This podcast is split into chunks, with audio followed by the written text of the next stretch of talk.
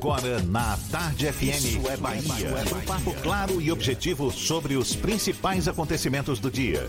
Um programa com a marca do Grupo A Tarde de Comunicação e do Bahia Notícias. Para botar tempero no começo da sua manhã. Isso é Bahia.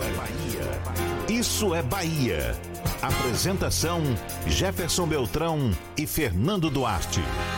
Isso é Bahia. Oferecimento Ferreira Costa. Tudo para casa, construção e decoração. Que maravilha! Salve, salve! Bom dia! Seja bem-vindo, seja bem-vinda! Estamos começando mais um Isso é Bahia e vamos aos assuntos que são destaque nesta segunda-feira, 4 de maio de 2020. Bebê diagnosticada com coronavírus morre em UTI neonatal em Hospital de Salvador. Prefeitura prorroga fechamento de escolas e faculdades por mais 15 dias. Caixa abre duas horas mais cedo a partir de hoje para agilizar pagamento do auxílio emergencial. Bahia tem 71 novos casos de coronavírus e número de mortes chega a 128. Aprovação de ACM Neto contra a pandemia cresce para 77% em Salvador. Já a aprovação de Rui Costa no combate ao coronavírus é de 56% na Bahia e 72% em Salvador. 17 estados e Distrito Federal decidem prorrogar isolamento social. Grupo pró-Bolsonaro participa de ato que pede o relaxamento de medidas de isolamento. Horário para a vacinação contra a influenza em Salvador é ampliado a partir de hoje. Corregedoria Nacional de Justiça manda TJ Bahia apurar denúncia de venda de sentenças no Oeste Baiano. São alguns dos assuntos que você acompanha a partir de agora no Isso é Bahia, programa recheado de informação, com notícias, bate-papo, comentários, tudo para botar tempero no começo da sua manhã e junto comigo neste clima de segunda-feira, senhor Fernando Duarte, bom dia! Bom dia, Jefferson. Bom dia, Paulo Roberto na operação, Rodrigo Tardio e Vanessa Correia na produção. E um bom dia para os nossos ouvintes que acompanham o Isso é Bahia, mesmo estando em quarentena, aqueles que permanecem em suas residências, mas também aqueles que são obrigados a sair de casa para atender demandas profissionais. As pessoas da área de saúde, da área de segurança pública, profissionais da área de transporte público, metroviários, rodoviários e também motoristas de táxi, de aplicativo, quem trabalha em supermercados, farmácias, pet shops e outros serviços essenciais. Sejam todos muito bem-vindos a mais uma edição do Isso é Bahia com direito ao cheiro de café que Paulo Roberto insiste em trazer a bacia aqui para o estúdio. Será que vai democratizar nesta segunda-feira? Por favor, seu Paulinho. A gente lembra, você nos acompanha também pelas nossas redes sociais, tem o nosso aplicativo, pela internet no atardefm.com.br. Pode também nos assistir pelo canal da Tarde FM no YouTube, se preferir pelo portal A Tarde. Estamos ao vivo também pelo Instagram do Grupo A Tarde. Enfim, vários canais de comunicação para você nos acessar e também enviar suas mensagens, Fernando. Pelo WhatsApp no 71993111010 e também no YouTube e no Instagram. Mande a sua mensagem e interaja conosco aqui no estúdio. Tudo isso e muito mais a partir de agora para você.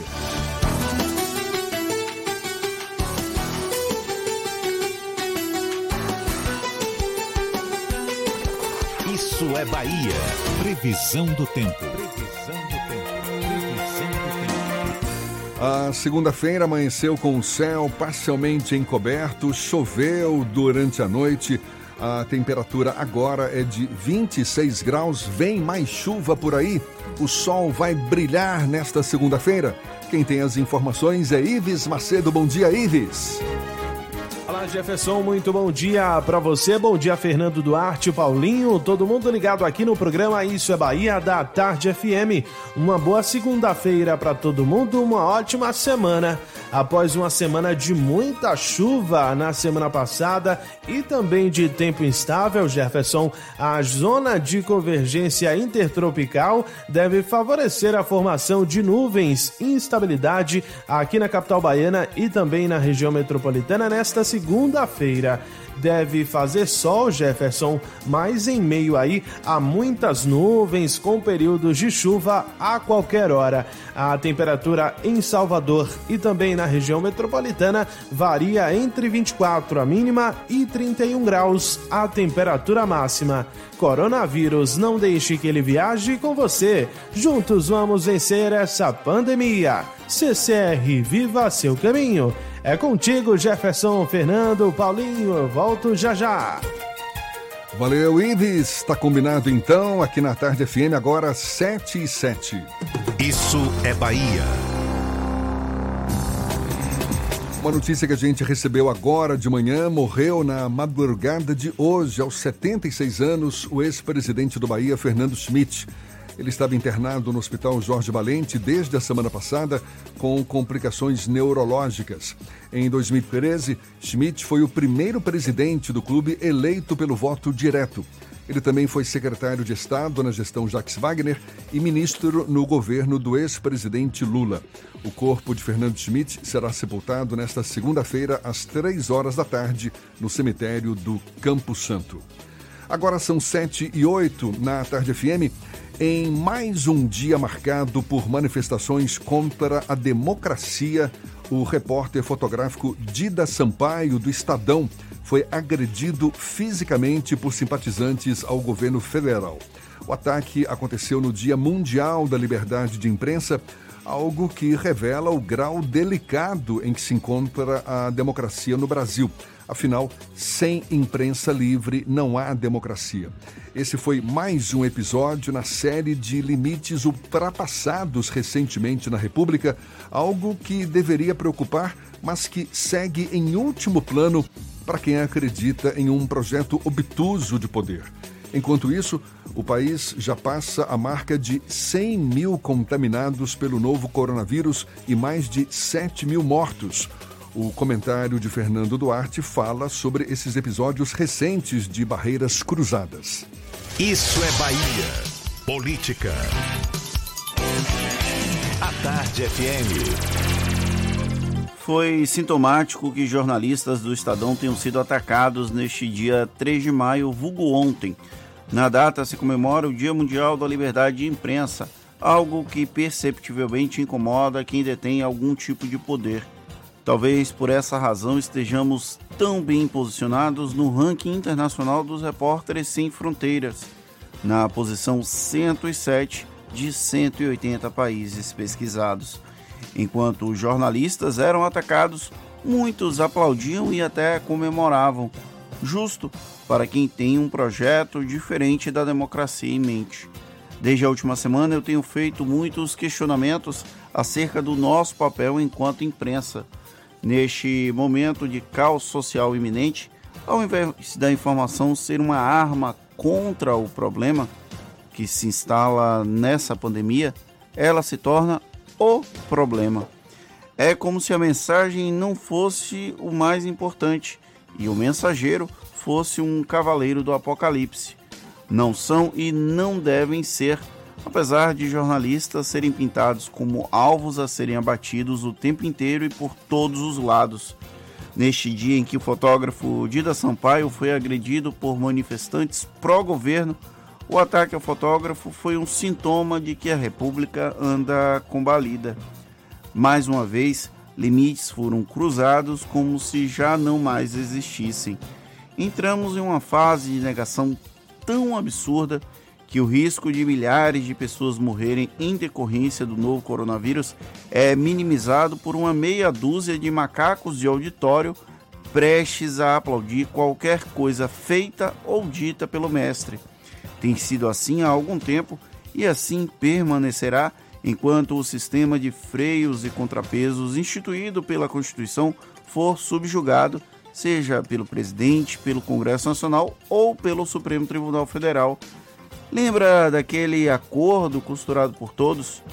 Talvez haja uma ruptura democrática exatamente pelo fato de não ser mais possível acontecer um entendimento viável. Quero muito, mas quero muito estar enganado.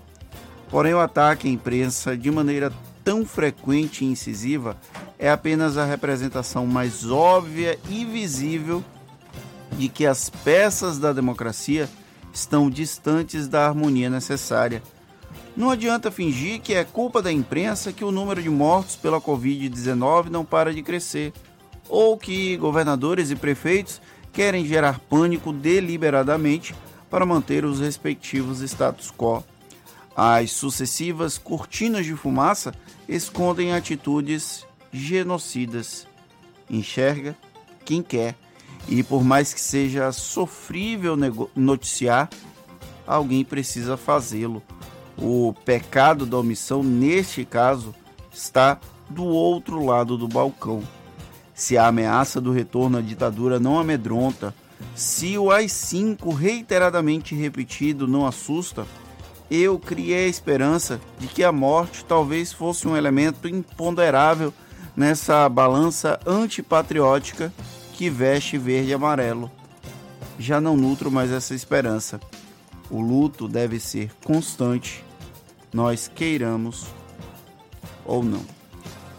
É, e olhe, não só o próprio Estadão, mas também a Associação Nacional de Jornais divulgou notas à imprensa onde condenam, tanto o Estadão quanto a ANJ, condenam e repudiam essas agressões sofridas por profissionais do Estadão. O Estadão que estava lá fazendo a cobertura da manifestação de apoio ao presidente Jair Bolsonaro em Brasília neste domingo. Na nota, a ANJ enfatiza que as agressões ferem a liberdade de imprensa no país e lembra que atentar contra o livre exercício da atividade jornalística fere o direito dos cidadãos de serem livremente informados. O órgão conclui cobrando as autoridades responsáveis para que identifiquem e punam, na forma da lei, os agressores. Este, infelizmente, é um governo que em nada respeita o exercício livre da imprensa e isso merece o nosso repúdio. Agora são 7 e 14 na capital baiana. A Bahia chegou a ter 71 novos casos de pacientes infectados pelo coronavírus, segundo o boletim divulgado pela Secretaria Estadual da Saúde ontem à noite. O número total de pessoas contaminadas é de 3.566. Ainda no boletim, foram registradas outras cinco mortes, totalizando 128 óbitos no estado. Segundo a CESAB, são 754 pacientes recuperados e 2.674 pessoas que permanecem monitoradas pela vigilância epidemiológica e com sintomas da Covid-19, o que são chamados de casos ativos. O Brasil atingiu ontem mais de 100 mil diagnósticos e mais de 7 mil mortes pelo coronavírus, segundo o boletim do Ministério da Saúde.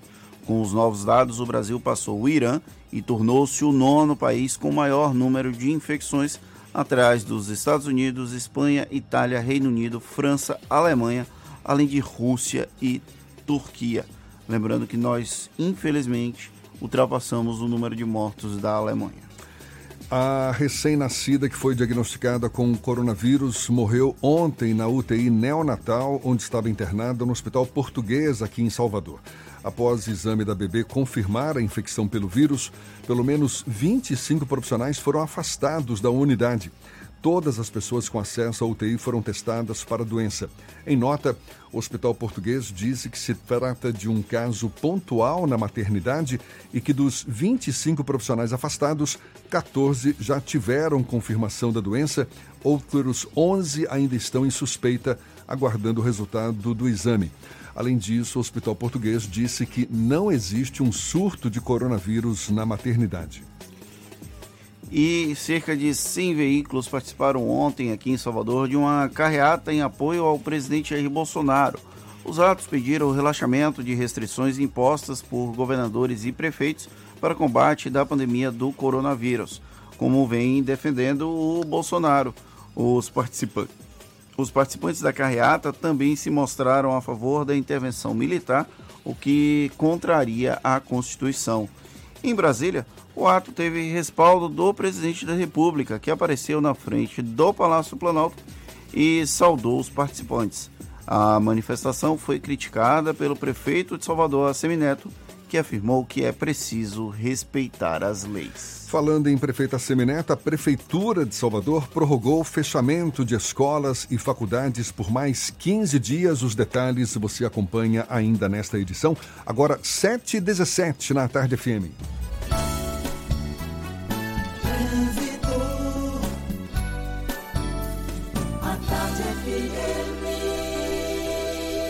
Oferecimento: Monobloco, Auto Center de portas abertas com serviço de leva e trás do seu carro. Cláudia Menezes, já postos acompanhando o fluxo de veículos na Grande Salvador. Bom dia, Cláudia.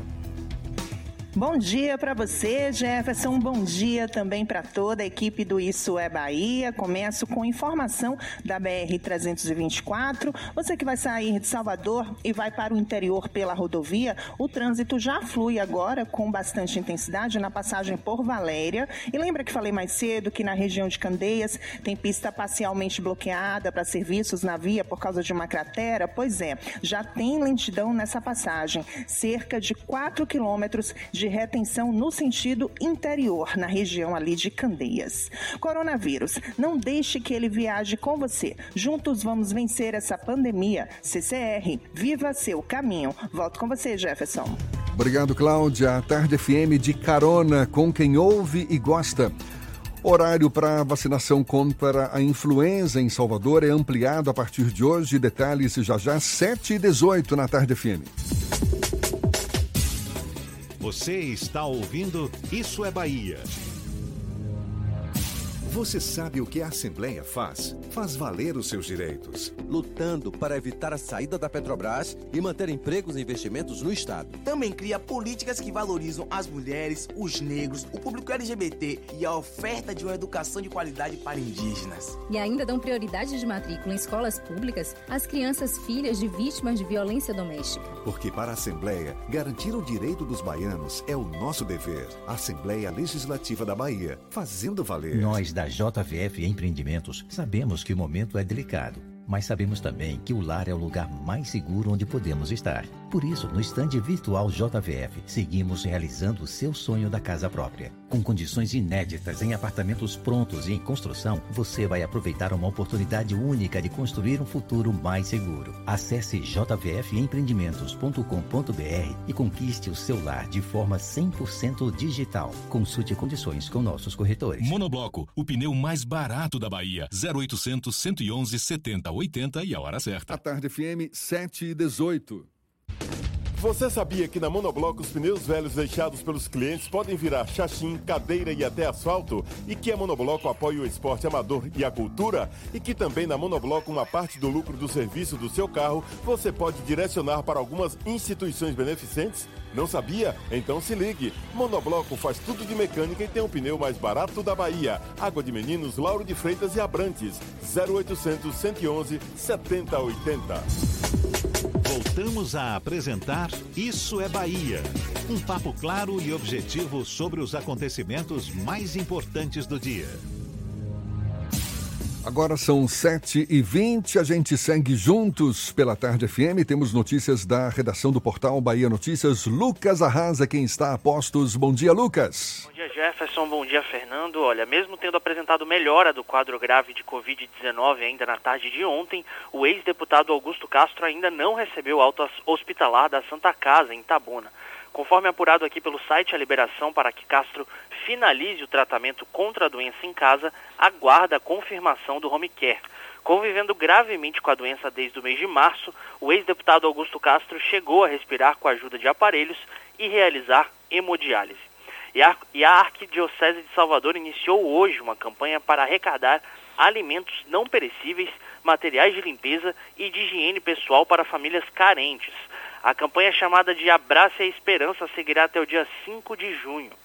Para ajudar, o interessado pode se dirigir a um dos campi da Universidade de Salvador, localizado em Pituaçu, ou na Federação, todos os dias às 8 às 5 horas da tarde. A entrega das doações acontecerá na modalidade drive-thru, onde os doadores não precisarão sair, do, sair dos carros.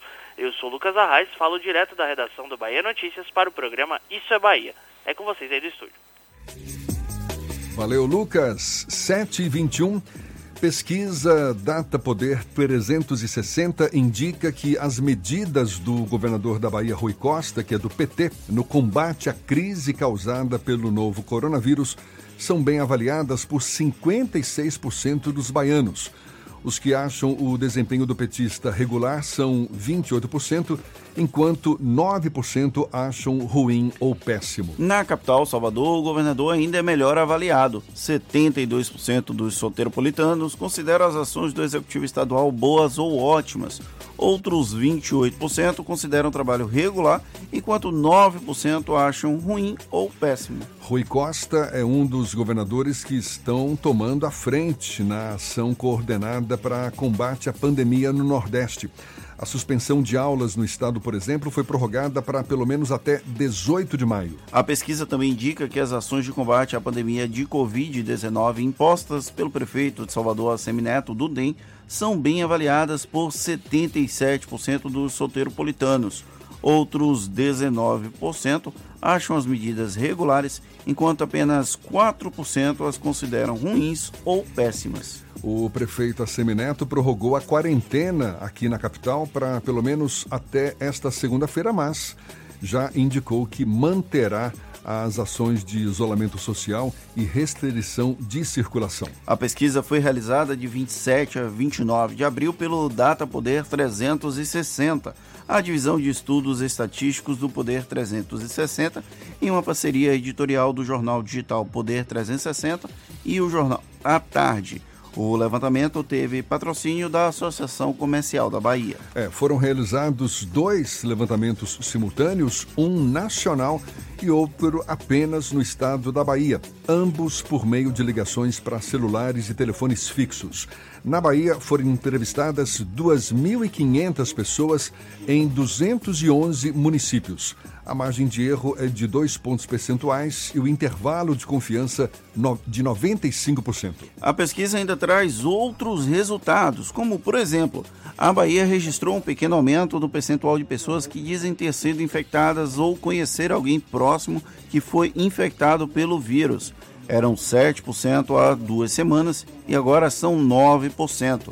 O número é menor que a média nacional de 16%, mas o movimento de alta mostra que o vírus ainda não foi contido. O impacto econômico segue sendo bastante forte. 75% dos entrevistados na pesquisa disseram que a crise da Covid-19 afetou seus empregos ou fonte de renda. Esse percentual chega a 82% entre as pessoas desempregadas e profissionais autônomos sem renda fixa e que provavelmente atuam no mercado informal. Quase três quartos dos baianos, ou 73%, disseram também que deixaram de pagar alguma conta no último mês. É outro indicador da profundidade da crise econômica causada pela Covid-19. O número de pessoas que deixaram de pagar alguma conta no último mês é significativamente maior que a média nacional, também bastante alta, mas que ficou em 67% da população. A pressão econômica por falta de renda parece estar forçando a população a sair de casa para trabalhar. A pesquisa finalizada em 29 de abril registrou um aumento de 10 pontos percentuais no número de pessoas que disseram ter saído de casa nas últimas duas semanas para ir ao trabalho. Foram 37%, comparado com 27% no período de 13 a 15 de abril. Apesar do aparente relaxamento no respeito às diretrizes da quarentena, a pesquisa registrou um aumento no número de pessoas que acreditam ser melhor que todos permaneçam em casa e também uma redução no percentual dos que acreditam que os jovens fora do grupo de risco já podem retomar, retomar a vida normal.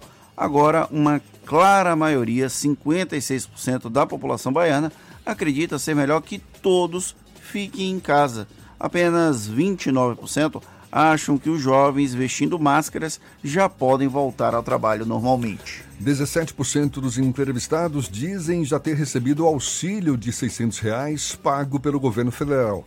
Os dados da pesquisa indicam que os recursos estão chegando igualmente para habitantes do interior e da região metropolitana de Salvador, e também que, como era de se esperar, pessoas com menor renda estão recebendo auxílio em maior quantidade. A pesquisa perguntou também o impacto da saída de Sérgio Moro do governo federal. 37% dos baianos acreditam que a saída de Moro será ruim para Bolsonaro. 22% acham que não fará diferença. E 19% acham que a saída do agora ex-ministro será positiva para o presidente. Os números indicam que a saída de Sérgio Moro teve pouco impacto, positivo ou negativo, sobre a imagem de Bolsonaro. Perguntados se a possível interferência de Bolsonaro na polícia seria motivo para tirar o presidente, os baianos se mostram divididos. 38% acreditam que é motivo, outros 38% acreditam que não é motivo e 24% não souberam ou não quiseram responder. A imagem do presidente Bolsonaro parece também ter sofrido algum desgaste nos últimos 15 dias. A avaliação positiva do presidente caiu de 33% para 29%, enquanto sua avaliação negativa subiu de 33% para 42%. Bolsonaro é especialmente mal avaliado na região metropolitana de Salvador e entre pessoas com renda acima de 10 salários mínimos por mês. Ao mesmo tempo, o presidente é especialmente bem avaliado no segmento da população com idades entre 45 e 59 anos. Agora são 7 e 28 na Tarde FM. A gente segue aqui juntos pelo Isso é Bahia. Em tempos de pandemia, a sexta região militar está atuando como força-tarefa componente do Comando Conjunto Bahia na Operação Covid-19. Inúmeras medidas sanitárias preventivas estão sendo tomadas para a proteção da tropa e também das pessoas com as quais os componentes estão tendo contato. Sobre este e outros assuntos, a gente conversa agora com o chefe da seção de comunicação social da 6 Região Militar, Tenente Coronel Rafael Silva de Barba. Bem-vindo, Coronel Silva. É, bom dia, Jefferson Beltrão. Bom dia, Fernando Duarte. Bom dia, ouvinte do Isto é Bahia. É, realmente, é, no dia 20 de março, o Ministério da Defesa ele atu, ativou 10 comandos conjuntos né? Esses comandos conjuntos, eles são é, tropas constituídas pelo Exército, Marinha e Aeronáutica, que são, respectivamente, a Força Terrestre Componente, o Exército, a Força Naval Componente, a Marinha e a Força Aérea Componente, Aeronáutica. No caso da Bahia, nós compomos o Comando Conjunto Bahia, que é o Estado da Bahia, e a sua sede hoje ela situa-se no segundo distrito naval. Ou é, seja, é uma força-tarefa envolvendo Exército, Marinha, Aeronáutica. Na Bahia, quais são as principais medidas que estão sendo tomadas, Coronel? Bom, na, na Bahia, nós temos atualmente realizado uma série de atividades, dentre elas é, a, a, distribuição de máscaras pelo interior. Então, recentemente tivemos uma missão com o sexto depósito de suprimento, onde foram distribuídos a 16 municípios. É, a manutenção dos estoques do banco de sangue do EMOBA. Né? Então, nós realizamos uma campanha de vacinação pelo Comando Conjunto. O Exército também está realizando essa campanha a nível nacional, com o slogan do Ajudar está no nosso sangue. E segue aqui a recomendação para aquele cidadão que aproveite o momento e utilize a solidariedade e doe sangue. Ajude o próximo. Né? A distribuição de gêneros no Profesp, que é o nosso programa Força no Esporte, que pega famílias de, de baixa renda e vulnerabilidade social. Nós temos também recentemente, foi feito pelo Comando Conjunto, um apoio à Prefeitura de Salvador na distribuição de kits de alimentação estarão sendo também essa semana realizadas descontaminação em instalações sanitárias, né, hospitais. Tivemos ainda apoios diversos, como por exemplo Ilhéus já foi feita alguma parte de apoio à, à prefeitura referente à parte logística. Né? Paulo Afonso tem feito muita coisa também quanto a distribuição de alimentos. Fizeram semana passada ainda, inclusive, com o apoio da fanfarra, da primeira companhia de infantaria, uma homenagem aos nossos médicos que estão é, atuando nesse combate, nessa situação tão difícil dentre outras atividades. Coronel Silva, a, houve a suspensão de algumas atividades relacionadas ao serviço militar, não é? Por conta aí das, das medidas sanitárias preventivas do coronavírus. Que atividades são essas que foram suspensas? Bom, de, de forma geral, não falando só sobre o serviço militar, né, mas com essa situação, não só o, o Exército, mas como o país teve que se reinventar. Né? Então, como forma de adaptação, eh, e a, o Exército apresentou uma estratégia natural que foi a virtualização desses serviços.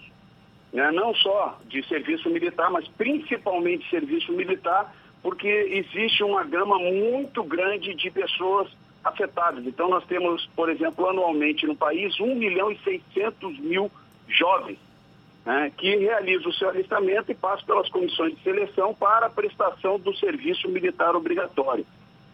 E, é, em função disso, esses jovens que são dispensados pelo sistema, muitos sem passar pela seleção, porque o, o sistema é aleatório, então muitos são dispensados antes de qualquer outra atividade e eles poderiam é, solicitar o seu documento definitivo mediante um compromisso perante a bandeira do Brasil.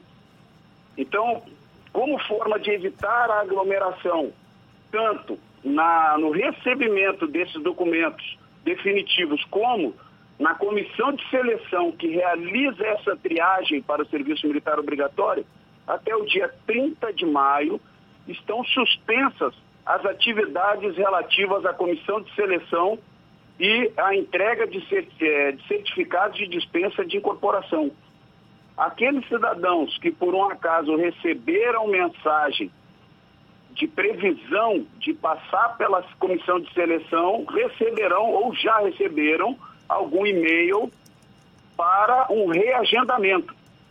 O que é, caracteriza que, em função da situação vivida pelo país, ela ainda pode ser prorrogada.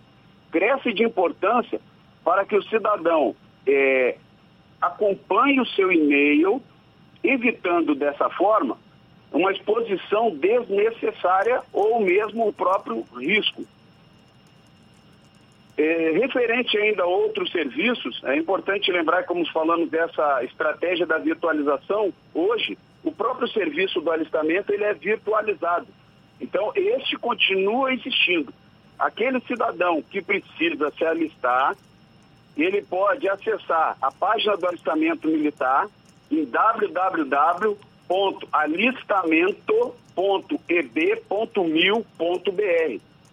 E ele vai poder, ao mesmo tempo, eh, durante a realização do seu alistamento, imprimir o seu certificado de alistamento militar, que é o documento que eh, prova que o cidadão está em dia com suas obrigações militares. Então, dentro daquele período de validade, ele está em dia com as suas obrigações militares. Um, um outro, um outro detalhe é que não só estes serviços é, referentes a serviço militar sofreram alterações. Né? E, no entanto, é importante é, salientar que todos os serviços mantidos pelo Exército estão funcionando de maneira normal, inclusive com algumas adaptações. Inclusive essa semana tem a abertura de inscrições para a escola preparatória de cadetes do Exército, não é isso? Se inicia isso. esta semana e é a única forma de acesso à Academia Militar das Agulhas Negras. Confere. Então esta semana, a partir agora do dia 5 de maio, estará aberto até o período de 3 de junho a vaga para a escola preparatória de cadetes do Exército, né? Como, como você disse, é, é a única porta de entrada da Academia Militar das Agulhas Negras. A qual forma os nossos oficiais de carreira. É importante essa divulgação, é um concurso, é uma carreira muito digna e nós possuímos 440 vagas né, para é, essa escola, sendo 400 para o segmento masculino e 40 para o feminino. Inscrição então, é, também por meio virtual, não é isso? Isso, pode ser realizado, o edital está. Eu vou, é, pode ser é, acessado pela página da SpaceX, mas me permita, eu vou passar para você o endereço direto da página do Exército. E aí eu gostaria de justificar o motivo. Porque na página do Exército, é importante que os cidadãos tenham ciência, ele possui na, no canto superior esquerdo uma aba como ingressar. E por ali o cidadão pode acompanhar os diversos concursos e formas de ingresso para as Forças Armadas. Então, por exemplo, em março tivemos a inscrição para a Escola de Sargentos das Armas, para a Escola de Logística, né, que formam os nossos sargentos. Agora nós tivemos para é, a Escola Preparatória de Cadetes. E lá existem as previsões de abertura para os concursos. Nós temos, por exemplo, aqui em Salvador, a Escola de Formação Complementar, temos a, o Instituto Militar de Engenharia, temos a Escola de Saúde. E por lá existe a previsão de abertura desses, desses estabelecimentos de ensino. Então, o site do Exército Brasileiro, www.eb.mil.br. Então, o EB é de E de Exército, B de Brasileiro, o ML é, e, é de militar, né? Certo. Coronel Silva, o Fernando quer fazer uma pergunta para o senhor também. Coronel, na semana passada, o governador Rui Costa sinalizou a hipótese de haver uma articulação junto às Forças Armadas para garantir a questão do, do isolamento social na região sul ali de Itabuna e Ilhéus, onde está um epicentro, digamos assim, da, do novo coronavírus aqui no estado. O próprio governador, em entrevista aqui ao Isso é Bahia, também não descartou a hipótese do Exército, da Marinha e da Aeronáutica ajudar em outras áreas do estado. Existe essa possibilidade? Como é que está o sendo o treinamento dos profissionais do Exército para que, e caso isso venha acontecer? Bom, em, em primeiro lugar, é, a ativação do comando conjunto é justamente para permitir o apoio aos, aos, governos federais e às prefeituras municipais. Né? No entanto, existe a previsão constitucional do emprego da força. Né? Então, existe uma série de limitações e o Exército ele realiza o que está na Constituição Federal. Né? Então, o Exército ele atua dentro da legalidade, para que ele, é, por, assim atingindo a legitimidade, que é esse apoio da população, porque ele está fazendo o que está previsto na lei, para a estabilização nacional. Então, é, é, é, os pilares que nós dizemos que é a legalidade, a legitimidade e a estabilidade. Nesta, nesse ínter, é preciso compreender o seguinte: apoios podem ser realizados e serão realizados. No entanto, existem certas atividades que estão, por exemplo, é, hoje estamos falando muito, hoje, muito direito, em perder direito, direito de liberdade, restrição. Né? Então, o que a gente faz tem que estar dentro da legalidade. Muitas vezes o pessoal acha, vamos, por exemplo, vou trazer um exemplo esdrúxulo para facilitar a comparação. Mas, por exemplo, garantia da lei e da ordem.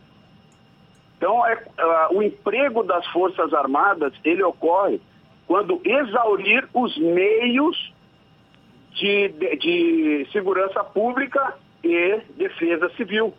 Né? Então, a sociedade, ela, é, em princípio, a, a, a, as Forças Armadas, o Comando Conjunto, eles são uma reserva quando exaurirem os outros meios. Então, para isso, as atividades, aí respondendo a sua pergunta do que tem sido feito, elas foram todas alteradas, desde a parte do adestramento, né, as fases, adaptações de todas essas instruções, né, o conhecimento sobre a forma do contágio, a prevenção. Então eu, eu recordo do primeiro dia do comando do general Leonel, comandante da 6 Região Militar, quando em janeiro ele já falou sobre a chegada do vírus.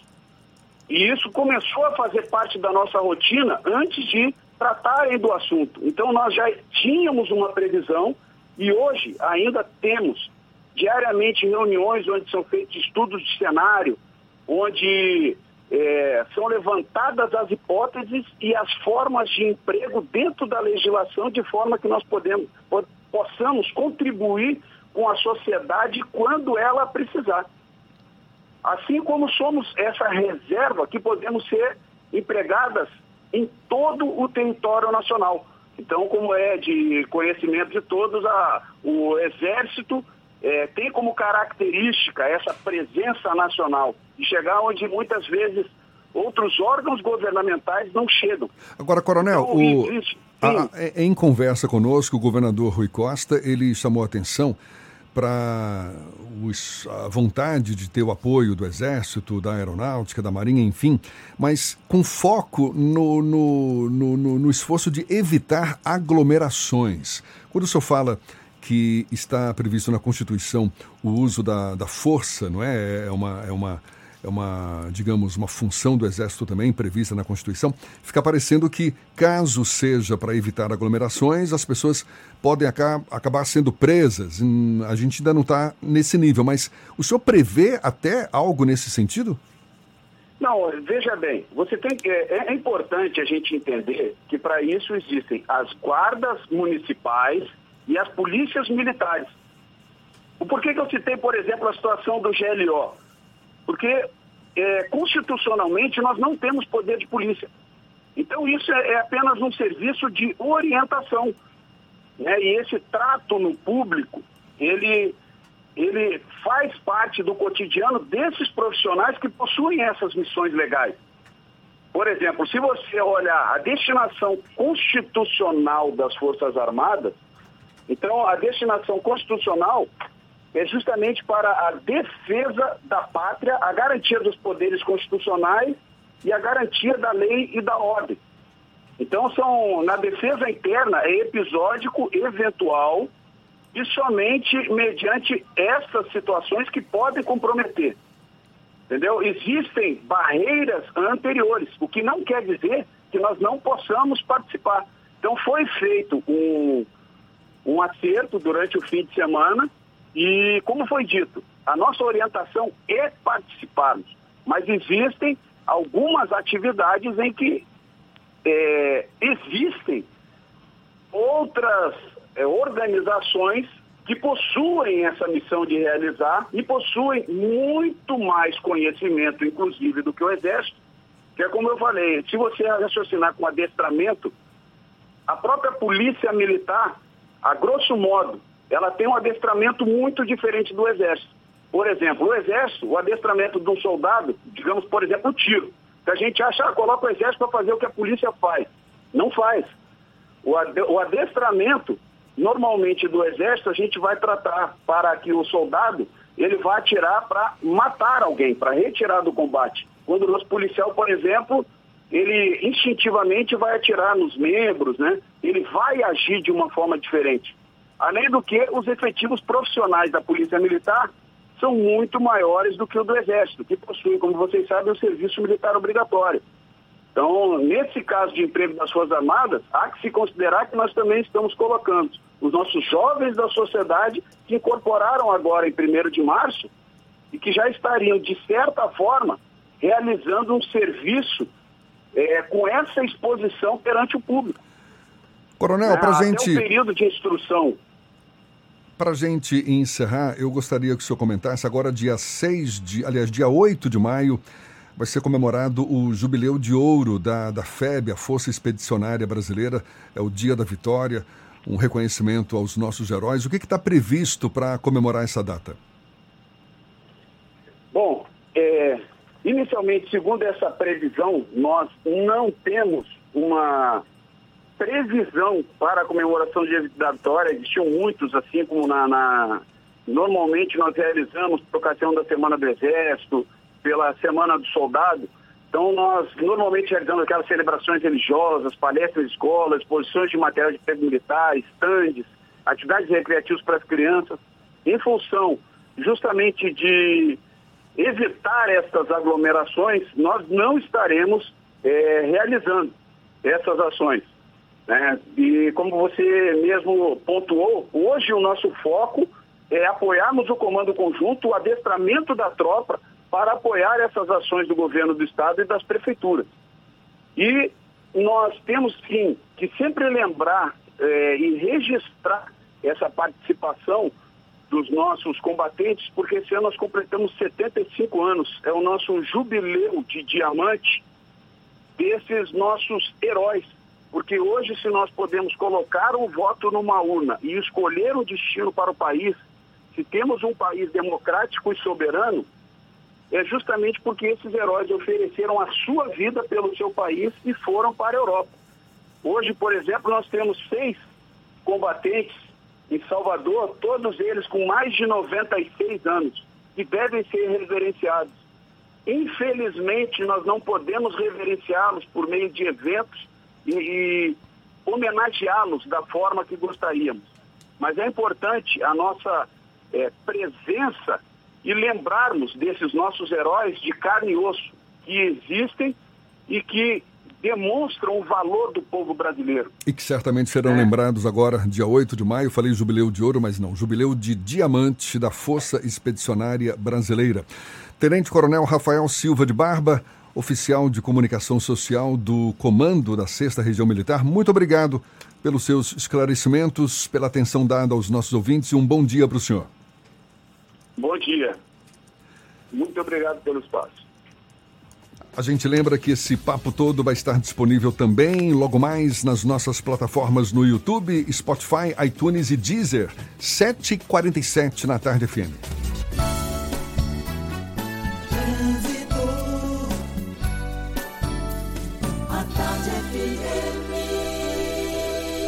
Oferecimento: Monobloco, Auto Center de portas abertas com serviço de leva e trás do seu carro. Temos novas informações com Cláudia Menezes. Cláudia.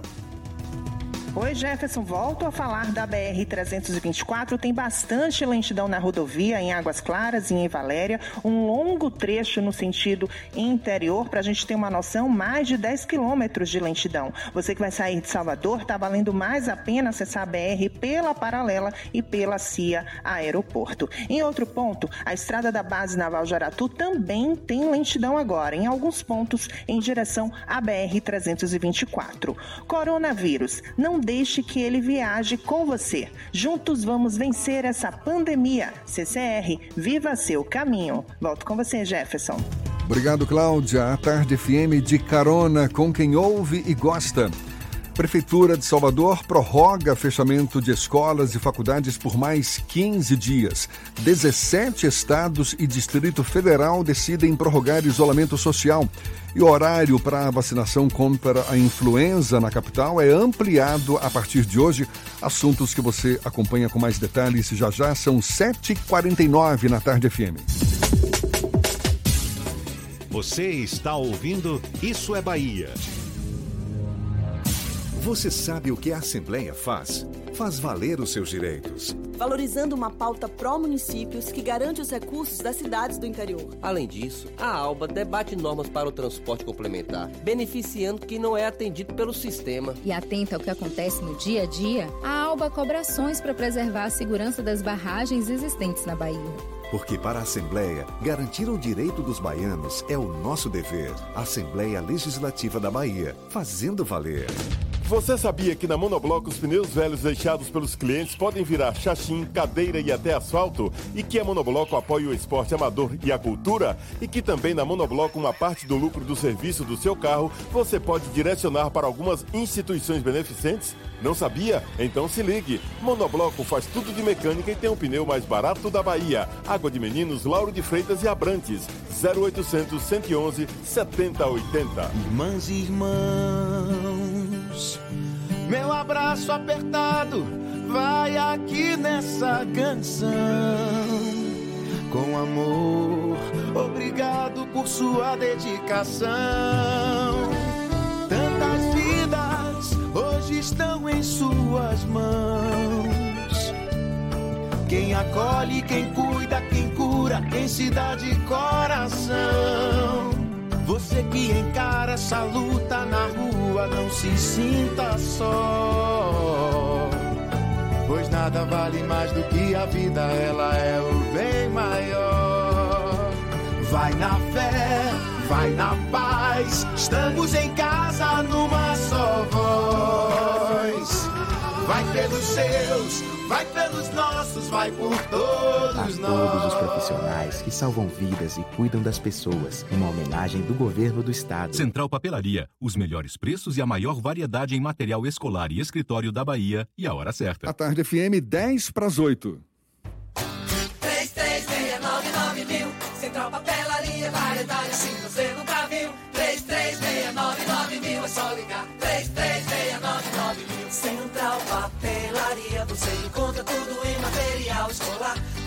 Seu escritório, variedade fácil de estacionar. 3369 Ligue 3369 mil, a maior variedade em material escolar e de escritório. Central Papelaria Lauro de Freitas. 3369 mil. Voltamos a apresentar Isso é Bahia. Um papo claro e objetivo sobre os acontecimentos mais importantes do dia.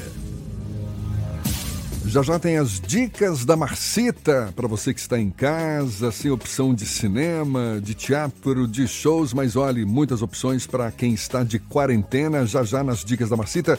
Primeiro, a gente vai para a redação do Portal à Tarde. Thaís Seixas tem novidades para gente. Bom dia, Thaís.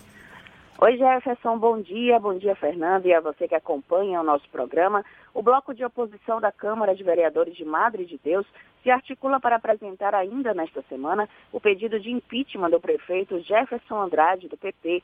O gestor foi afastado da prefeitura por suspeita de irregularidades na obra do Parque Industrial. Segundo o vereador Val Peças, do PSB, a obra teve custo de mais de 2 milhões de reais e não saiu do papel. O afastamento de Jefferson Andrade foi solicitado pelo Ministério Público do Estado da Bahia por meio de uma ação civil pública de improbidade administrativa. Na ação, o MP pede a indisponibilidade dos bens do prefeito e de mais cinco pessoas. No último sábado, Andrade entrou com a liminar pedindo a suspensão da decisão, que foi negada. E os aposentados e pensionistas do INSS que ganham mais de um salário mínimo começam hoje a receber a primeira parcela do 13º salário. O pagamento que segue até sexta foi antecipado como uma das medidas anunciadas pelo governo para combater a crise causada pela pandemia do coronavírus. A primeira parcela corresponde a metade do valor do benefício. Tem direito ao pagamento antecipado os segurados que recebem aposentadoria, pensão, auxílio-doença, auxílio-acidente ou auxílio-reclusão. Essas e outras notícias estão no portal atarde, atarde.com.br. Vamos agora para as dicas da Marcita. Shows, dança, teatro, música, diversão. Ouça agora as dicas da Marcita com Márcia Moreira. Olá, vamos às dicas para esta segunda-feira. Tu te tornas eternamente responsável por aquilo que cativas. Esta é uma das frases mais famosas da literatura mundial. O canal Filme and Arts exibe esta semana o documentário que mostra a história do aviador pioneiro, herói do serviço de correio aéreo francês e ganhador de diversos prêmios literários de prestígio, Antoine de Saint-Exupéry. O escritor se tornou um ícone internacional ao escrever em 1943 o livro O Pequeno Príncipe. O documentário leva o espectador numa aventura pessoal e tempestuosa do homem sensível que se tornou um idealista. Confira datas e horários no meu Instagram. Neste mês em que se comemora o mês da dança, o Balé do Teatro Castro Alves começa hoje uma série de cursos virtuais voltados para profissionais da dança. As aulas acontecem sempre às duas e meia da tarde na plataforma Zoom Meeting. Neste mês, as segundas-feiras serão de balé clássico com Leonardo Henrique. Terça-feira tem Pilates com Tiziana Garrido. Quarta-feira, balé clássico com Ana Paula Dremer. E quinta-feira, dança contemporânea com Jai Bispo. São 10 vagas por cada turma e para participar é necessário se inscrever no próprio dia da aula, das 9 às 11 da manhã, nas redes sociais do próprio balé. Mais dicas para curtir de casa no meu Instagram, Dicas da Macita. Beijos e fique em casa. Isso é Bahia. Apresentação: Jefferson Beltrão e Fernando Duarte. A Tarde FM. Quem ouve, gosta. Olha só, por conta do aumento de casos de Covid-19 na capital baiana, o prefeito Assemineto prorrogou o decreto que determinava o fechamento das escolas municipais e privadas e faculdades na cidade por mais 15 dias. A Semineto declarou que o ano letivo de 2020 não vai ser jogado fora e que vai ter reposição das aulas. Hoje, o prefeito vai fazer uma entrevista coletiva com novas medidas de enfrentamento à pandemia na cidade. A previsão da Secretaria de Saúde é de que até o fim de maio e início de junho, a capital baiana deve passar pelo pior período da pandemia do coronavírus, com a falta de leitos de UTI e cerca de 900 mortes pela doença. Agora, 7h56. Isso é Bahia. Economia. A Tarde FM. Bom dia, Jefferson. Bom dia, Fernando. Bom dia, queridos ouvintes da Rádio Tarde FM. Na quinta-feira, o nosso índice Ibovespa fechou em 80.500 pontos, com baixa de menos 3,20%. Entretanto, termina o mês de abril com alta expressiva de 10,82%, enquanto o dólar fechou em alta de 2,80%, fechando o dia a R$ 5,49, principalmente pelo possível alongamento do isolamento social na capital paulista. E para hoje, o foco do investidor fica na divulgação do PMI brasileiro, que mede a temperatura do mercado industrial nacional. Eu sou Nicolai Eloy, sócio da BP Money, a nova plataforma educacional da BP Investimentos. E para maiores informações, nos acompanhe no Instagram, bpmoney.com.br. Isso é Bahia.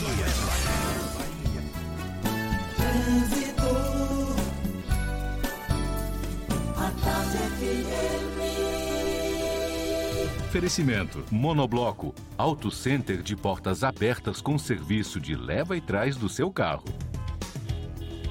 Cláudia Menezes, mais uma vez conosco, tem novidades. É você, Cláudia. Oi, Jefferson. Volto a falar da BR-324. Tem bastante lentidão na rodovia, em Águas Claras e em Valéria. Um longo trecho no sentido interior. Para a gente ter uma noção, mais de 10 quilômetros de lentidão. Você que vai sair de Salvador, está valendo mais a pena acessar a BR pela Paralela e pela CIA Aeroporto. Em outro ponto, a estrada da Base Naval Jaratu também tem lentidão agora, em alguns pontos em direção à BR-324. Coronavírus. Não deixe que ele viaje com você. Juntos vamos vencer essa pandemia. CCR, viva seu caminho. Volto com você, Jefferson. A Tarde FM de carona com quem ouve e gosta. Intervalo e a gente volta já já para falar para toda a Bahia, 7h58 na Tarde FM. Você está ouvindo Isso é Bahia. Irmãs e irmãos, meu abraço apertado vai aqui nessa canção. Com amor, obrigado por sua dedicação. Tantas vidas hoje estão em suas mãos. Quem acolhe, quem cuida, quem cura, quem se dá de coração. Você que encara essa luta na rua, não se sinta só. Pois nada vale mais do que a vida, ela é o bem maior. Vai na fé, vai na paz, estamos em casa numa só voz.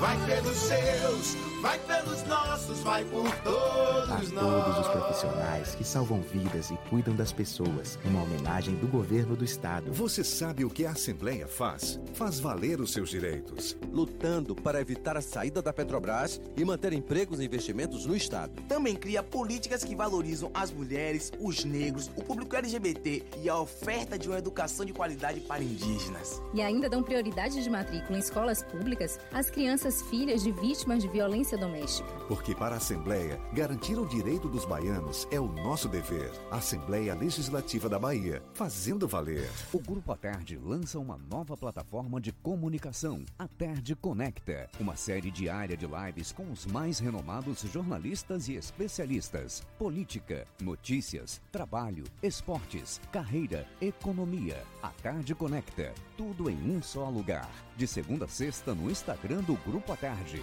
Siga e confira, arroba Grupo A Tarde. A Tarde Conecta, um mais novo canal de informação do Grupo A Tarde. Quando o assunto é segurança do paciente, o Hospital Santa Isabel é referência internacional.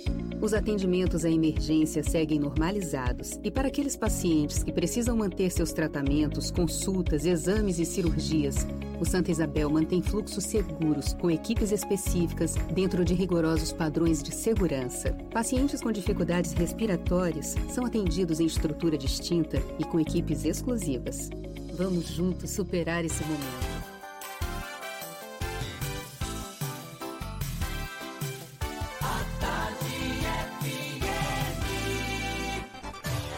Atenção, emissoras afiliadas à Tarde FM. Em 5 segundos, isso é Bahia para todo o estado.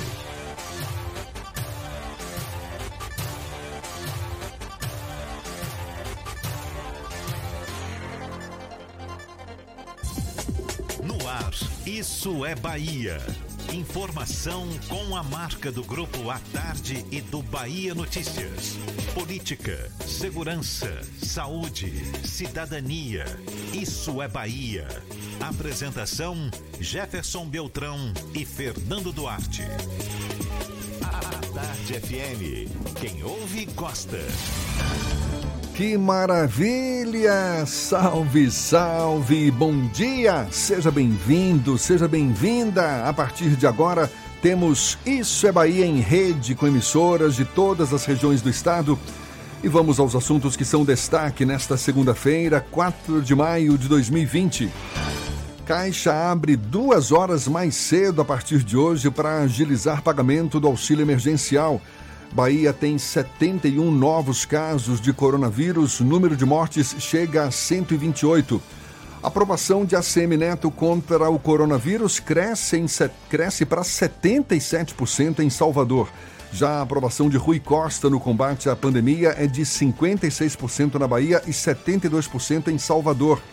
Prefeitura de Alagoinhas restringe a entrada de pessoas na cidade a partir de hoje. Horário para vacinação contra a influenza na capital baiana é ampliado a partir desta segunda. Corregedoria Nacional de Justiça manda TJ Bahia apurar denúncia de venda de sentenças no Oeste Baiano. Isso é Bahia, programa recheado de informação. Temos aqui notícias, bate-papo, comentários para botar tempero no começo da sua manhã. E junto comigo, senhor Fernando Duarte, bom dia! Bom dia, Jefferson. Bom dia, Paulo Roberto na operação, Rodrigo Tardio e Vanessa Correia na produção.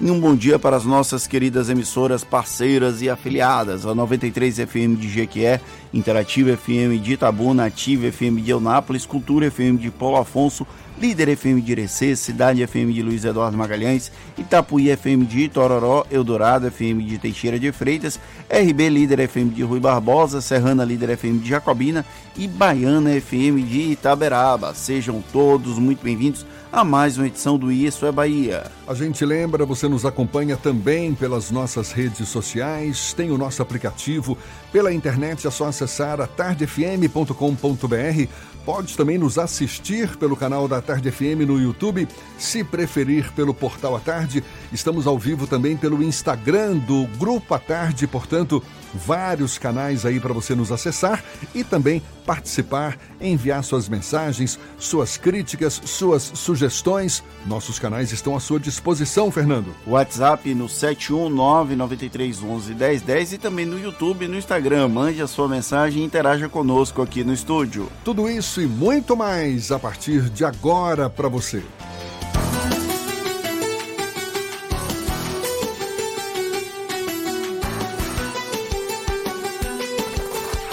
É Bahia. Previsão do tempo. Previsão do tempo. Previsão do tempo. A segunda-feira amanheceu com o céu nublado aqui na capital baiana, o sol tentando dar as caras, mas são muitas as nuvens. Há previsão de chuva para ao longo do dia também. E a temperatura neste momento está na casa dos 26 graus. Isso a gente já soube na primeira hora do programa. Ives Macedo está de volta com a previsão para o interior do estado. Mais uma vez, bom dia, Ives. Vamos nessa então, Jefferson, de volta aqui no programa Isso é Bahia. Bom dia novamente para você, bom dia para todo mundo aí no estúdio. Eu começo trazendo informações do tempo para a região de Itaberaba. Bom dia para você de Itaberaba. Na cidade, o tempo é de sol com muitas nuvens durante o dia, com períodos de nublado e chuva a qualquer hora. Mínima de 17 e máxima de 28 graus. Vamos agora para a região aí de Eunápolis. Um ótimo dia para você de Eunápolis, seja bem-vindo. Olha, tempo de sol com muitas nuvens agora pela manhã, mas tem períodos de nublado com chuva a qualquer hora em Eunápolis. Mínima de 23 e máxima de 29 graus. Coronavírus, não deixe que ele viaje com você. Juntos vamos vencer essa pandemia. CCR, viva seu caminho. Uma ótima segunda-feira para você, Jefferson. Uma boa semana. Eu volto amanhã com mais informações do tempo. É contigo. Tá certo, tá combinado, senhor Ives. Agora 8 e 6 na Tarde FM. Isso é Bahia. Nova rodada da pesquisa Data Poder 360 indica que as medidas do governador da Bahia, Rui Costa, do PT, no combate à crise causada pelo novo coronavírus, são bem avaliadas por 56% dos baianos. Os que acham o desempenho do petista regular são 28%, enquanto 9% acham ruim ou péssimo. Na capital, em Salvador, o governador ainda é melhor avaliado. 72% dos soteropolitanos consideram as ações do executivo estadual boas ou ótimas. Outros 28% consideram o trabalho regular, enquanto 9% acham ruim ou péssimo. Rui Costa é um dos governadores que está tomando a frente na ação coordenada para combate à pandemia no Nordeste. A suspensão de aulas no estado, por exemplo, foi prorrogada para pelo menos até 18 de maio. A pesquisa também indica que as ações de combate à pandemia de Covid-19 impostas pelo prefeito de Salvador, Assemineto, do DEM, são bem avaliadas por 77% dos soteropolitanos. Outros 19% acham as medidas regulares, enquanto apenas 4% as consideram ruins ou péssimas. O Demista prorrogou a quarentena na cidade para pelo menos esta segunda-feira, mas já sinalizou que vai manter as ações de isolamento social e restrição de circulação. A pesquisa foi realizada de 27 a 29 de abril pelo Data Poder 360, a divisão de estudos estatísticos do Poder 360, em uma parceria editorial com o jornal digital Poder 360 e o jornal à tarde. O levantamento teve patrocínio da Associação Comercial da Bahia. Foram realizados dois levantamentos simultâneos, um nacional e outro apenas no estado da Bahia, ambos por meio de ligações para celulares e telefones fixos. Na Bahia foram entrevistadas 2.500 pessoas em 211 municípios. A margem de erro é de dois pontos percentuais e o intervalo de confiança é de 95%. E olha só, a pesquisa também apontou outros dados interessantes a Bahia registrou um pequeno aumento no percentual de pessoas que dizem ter sido infectadas ou conhecer alguém próximo que foi infectado pelo vírus.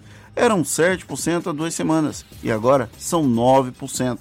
O número é menor que a média nacional de 16%, mas o movimento de alta mostra que o vírus ainda não foi contido. O impacto econômico segue sendo bastante forte. 75% dos entrevistados na pesquisa disseram que a crise da Covid-19 afetou seus empregos ou fonte de renda. Esse percentual chega a 82% entre as pessoas desempregadas e profissionais autônomos sem renda fixa e que provavelmente atuam no mercado informal. Quase 3 quartos dos baianos, 73%, disseram também que deixaram de pagar alguma conta no último mês. É outro indicador da profundidade da crise econômica causada pela Covid-19. O número de pessoas que deixaram de pagar alguma conta no último mês é significativamente maior que a média nacional, também bastante alta, mas que ficou em 67% da população. A pressão econômica por falta de renda parece estar forçando a população a sair de casa para trabalhar. A pesquisa finalizada em 29 de abril registrou um aumento de 10 pontos percentuais no número de pessoas que disseram ter saído de casa nas últimas duas semanas para ir ao trabalho. Foram 37%, comparado com 27% no período de 13 a 15 de abril. Apesar do aparente relaxamento no respeito às diretrizes da quarentena, A pesquisa registrou um aumento no número de pessoas que acreditam ser melhor que todos permaneçam em casa e também uma redução no percentual dos que acreditam que os jovens, fora do grupo de risco, já podem retomar à vida normal. Agora, uma clara maioria, 56% da população baiana, acredita ser melhor que todos fiquem em casa. Apenas 29% acham que os jovens vestindo máscaras já podem voltar ao trabalho normalmente. 17% dos entrevistados dizem já ter recebido auxílio de 600 reais pago pelo governo federal. Os dados da pesquisa indicam que os recursos estão chegando igualmente para habitantes do interior e da região metropolitana de Salvador. E também, como era de se esperar, pessoas com menor renda estão recebendo auxílio em maior quantidade. A pesquisa perguntou também o impacto da saída de Sérgio Moro do governo. 37% dos baianos acreditam que a saída de Moro será ruim para Bolsonaro. 22% acham que não fará diferença e 19% acham que a saída do agora ex-ministro será positiva para o presidente. Os números indicam que a saída de Sérgio Moro do Ministério da Justiça e Segurança Pública teve pouco impacto positivo ou negativo sobre a imagem de Bolsonaro. Perguntados se a possível interferência de Bolsonaro na polícia seria motivo para tirar o presidente, os baianos se mostram divididos. 38% acreditam que é motivo, outros 38% acreditam que não é motivo e 24% não souberam ou não quiseram responder. A imagem do presidente Bolsonaro também parece ter sofrido algum desgaste nos últimos 15 dias. A avaliação positiva do presidente caiu de 33% para 29%, enquanto sua avaliação negativa subiu de 33% para 42%. Bolsonaro é especialmente mal avaliado na região metropolitana de Salvador e entre pessoas com renda acima de 10 salários mínimos por mês.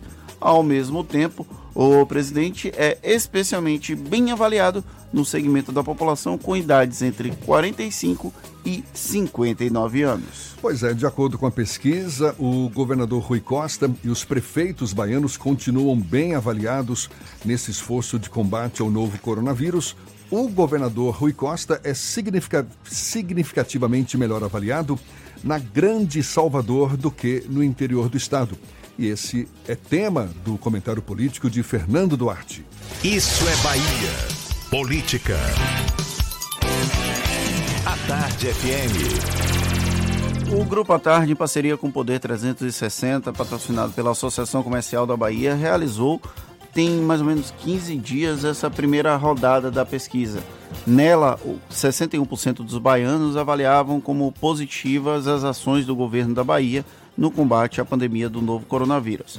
Essa nova rodada, divulgada no último sábado, mostra que houve uma queda. 56% dos baianos avaliam como positiva a, as ações que Rui Costa tem tomado. Apesar disso, o governador é ter, teve uma melhor avaliação, uma melhor avaliação aqui na capital baiana.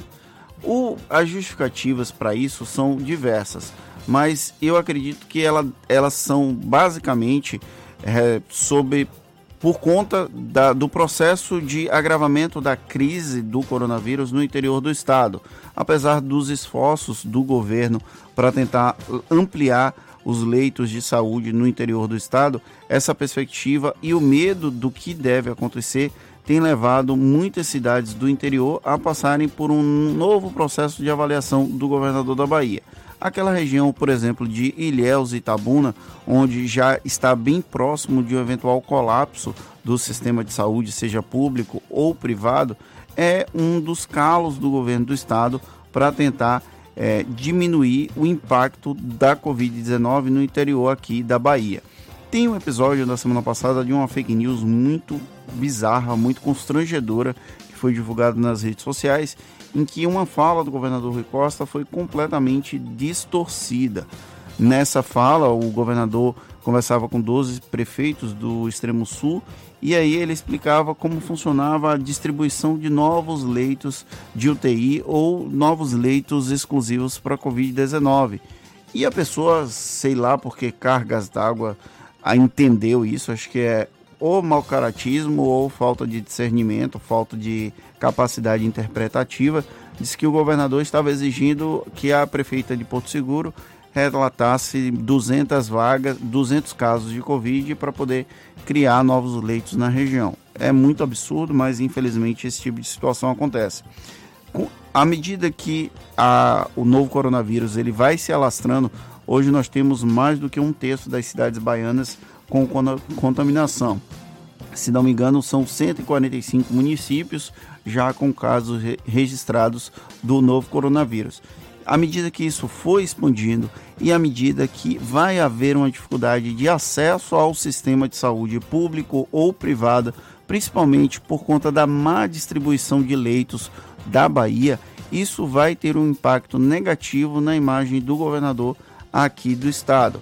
Em Salvador, houve uma ampliação de leitos tanto por parte do governo do estado quanto por parte da prefeitura de Salvador, então tem de se manter uma certa estabilidade. A questão é que essas pessoas do interior do estado que não têm acesso a um sistema de saúde que funcione normalmente terão que ser transferidas aqui para a capital, ou seja, o processo de sobrecarga do sistema vai acontecer em um determinado momento, não se sabe quando. O governo da Bahia, a prefeitura de Salvador, as prefeituras do interior do estado têm trabalhado para tentar adiar esse colapso do sistema de saúde no começo da crise, havia uma perspectiva clara que no mês de maio nós já estaríamos com o sistema colapsado. Foi antes das medidas restritivas colocadas em prática pelos diversos governantes, diversos gestores. E aí isso já foi adiado para o final de maio. Agora a curva já vai ter, chegar ao platô do gráfico provavelmente no mês de junho com a possibilidade de chegar no mês de julho, ou seja, nós estamos conseguindo postergar o agravamento da crise. Porém, nós sabemos que no interior do estado, se o novo coronavírus tomar as proporções que tomou em outros centros urbanos, nós teremos um problema grave. E isso vai impactar sim no, na percepção que a população tem do governador Rui Costa. E aqui, inclusive, a gente não está nem fazendo uma crítica ao governador Rui Costa. Nós estamos apenas constatando uma das nuances que pode levar a essa menor percepção da atividade positiva do governo no interior da Bahia. E esse esforço todo para conter o avanço da pandemia aqui na Bahia, a gente sabe não é exclusivo do estado, mais da metade dos estados brasileiros tem anunciado durante a última semana o endurecimento de algumas restrições quanto às medidas de isolamento social, como forma de conter ainda mais o avanço do coronavírus no mês de maio. Apenas nove unidades federativas ainda não se pronunciaram sobre o assunto. Aqui na Bahia, o governador Rui Costa prorrogou até o dia 18 de maio a suspensão das aulas na rede estadual.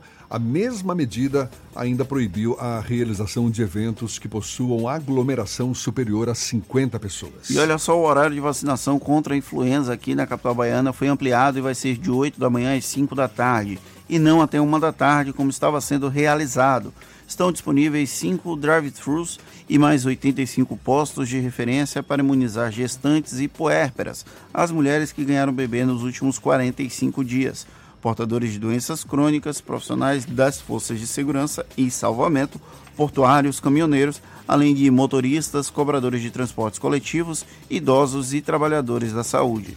Os drive-thrus estão instalados na Arena Fonte Nova, no 5 Centro de Saúde Clementino Fraga, nos Barris, nos dois campi da Faculdade Baiana de Medicina, no Cabula e em Brotas, e também no subúrbio, no Atacadão Atacarejo, em Fazenda Coutos. Uma notícia que a gente deu na primeira hora, mas vale destacar mais uma vez: morreu na madrugada de hoje, aos 76 anos, o ex-presidente do Bahia, Fernando Schmidt.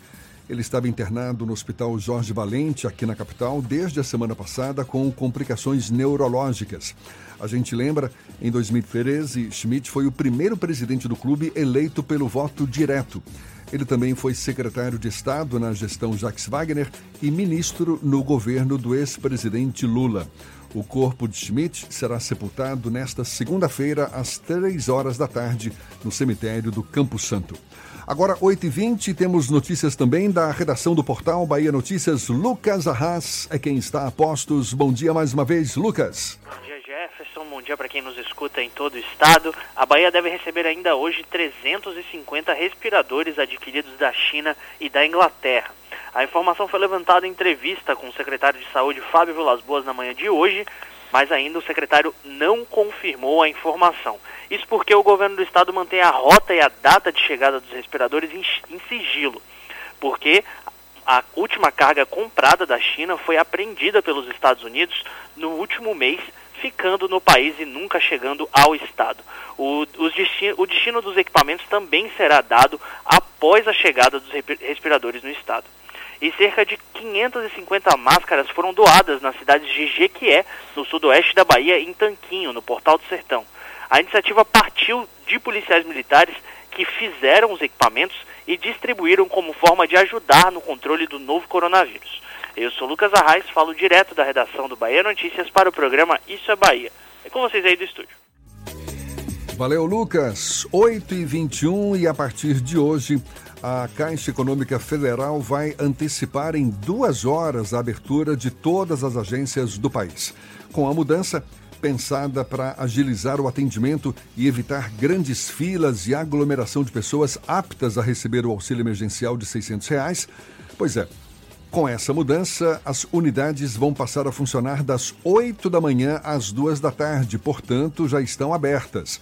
O banco também anunciou a partir de hoje um reforço no número de vigilantes nas agências. Além deles, mais recepcionistas vão reforçar a orientação e o atendimento ao público. Donos de estabelecimentos daqui de Salvador ainda descumprem regras do decreto da prefeitura que suspende o funcionamento de alguns espaços, como medida de prevenção ao coronavírus.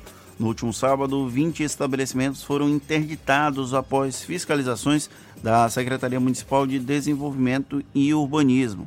Outros dois pontos comerciais tiveram alvará cassado. Do total de fiscalizações, 308 foram em bares e restaurantes. Também foram fiscalizados 40, 143 lojas em comércio de rua, com área inferior a 200 metros quadrados.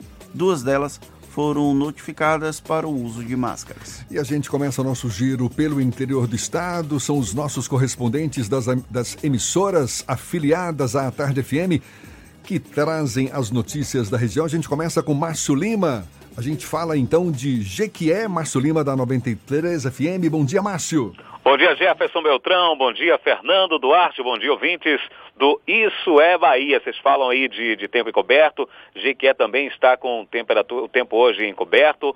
A temperatura poderá chegar a 28 graus, a máxima para hoje. Por que trago essa notícia logo na minha participação? É porque Jequié tem 309 casos notificados de dengue e 150 confirmados. E existe uma situação de alto risco do surto da doença no município de Jequié. Localidades como Inocop tem 14,28% do índice predial de número de infectação aqui para o município. E essa infestação pode, inclusive, acontecer é, devido à possibilidade de chuva. O recomendado pelo Ministério da Saúde é inferior a 1%. Água Branca, por exemplo, outro bairro, tem 11,40%. No Barro Preto, 11,32%. São algumas localidades aqui do município de Jequié, só para que nós tenhamos hum, base do que estamos falando, da alto, do alto risco de surto da doença no município de Jequié. Em contrapartida, até o presente momento, aguarda-se da CESAB, da Secretaria de Saúde do Estado da Bahia, o envio do carro Fumacê, que já foi solicitado pelas autoridades de saúde, pela prefeitura do município e até o presente momento não chegou até o município de Jequié. Jequié que tem 155 mil habitantes e a preocupação é muito grande com relação a esse surto da doença em meio a essa pandemia do coronavírus na cidade de Jequié, o que pode, inclusive, é, colapsar o serviço de saúde aqui do município, se caso acontecer de fato. Na última sexta-feira, eh, a Polícia Militar e também a Vigilância Sanitária apreenderam um ônibus. Esse ônibus conduzia pessoas do estado de São Paulo para a cidade de Jequié. Durante a madrugada, eles passaram pela Polícia Rodoviária Federal e, e foi parado. Ele disse, o motorista disse que seguia para Aracaju e foi liberado. Pois bem, no mesmo dia, mais tarde, por volta das oito e meia da manhã, o veículo foi visto em um bairro aqui da cidade e a polícia militar chegou e solicitou explicações para o motorista. Ele disse que o veículo estava eh, quebrado. Depois, ele confessou que estava trazendo pessoas de passageiros de São Paulo para a cidade de Jequié. Ele, o veículo foi apreendido e o motorista conduzido à delegacia de Jequié para as devidas providências. São essas as informações que nós temos no momento para os ouvintes. Um bom dia, uma ótima semana a todos. De Jequié, da Rádio 93 FM, Márcio Lima, para o Isso é Bahia. Agora 8h26 e olha, uma boa notícia para você que está à procura de emprego. Mesmo com a crise na economia provocada pelo impacto da pandemia, algumas empresas oferecem vagas de emprego. As entrevistas estão sendo feitas virtualmente. Vagas disponíveis, por exemplo, para profissionais de engenheiro de software, cientista de dados, médicos, enfermeiros. São várias as funções. As vagas são, por exemplo, para o Banco Itaú, também para Amazon, Rede Dor São Luís, Mercado Livre, Hospital Israelita Albert Einstein e Zé Delivery. Procure aí uma dessas empresas pela internet, faça sua inscrição, participe das entrevistas virtuais e boa sorte. Agora, 8h27. O Corregedor Nacional de Justiça, ministro Humberto Martins, determinou que a Corregedoria do Tribunal de Justiça da Bahia apure uma denúncia de suposta venda de sentenças em Formosa do Rio Preto, no Oeste Baiano. O documento encaminhado à Corregedoria Nacional de Justiça apresenta notícia-crime contra duas magistradas que teriam atuado na referida comarca, Marlise Freire de Alvarenga e Marta Carneiro Terrim Souza. As juízas, segundo a denúncia, estariam envolvidas em esquema de negociação de decisões judiciais. A gente dá sequência ao nosso giro pelo interior do estado. Vamos agora para o norte da Bahia, para Paulo Afonso Zuca, da Cultura FM, é quem tem as notícias da região. Bom dia, Zuca. Bom dia, Jefferson. Bom dia, Fernando. Bom dia a toda a equipe do programa Isso é Bahia. Que a semana possa ser positiva, cheia de vitórias para todos nós.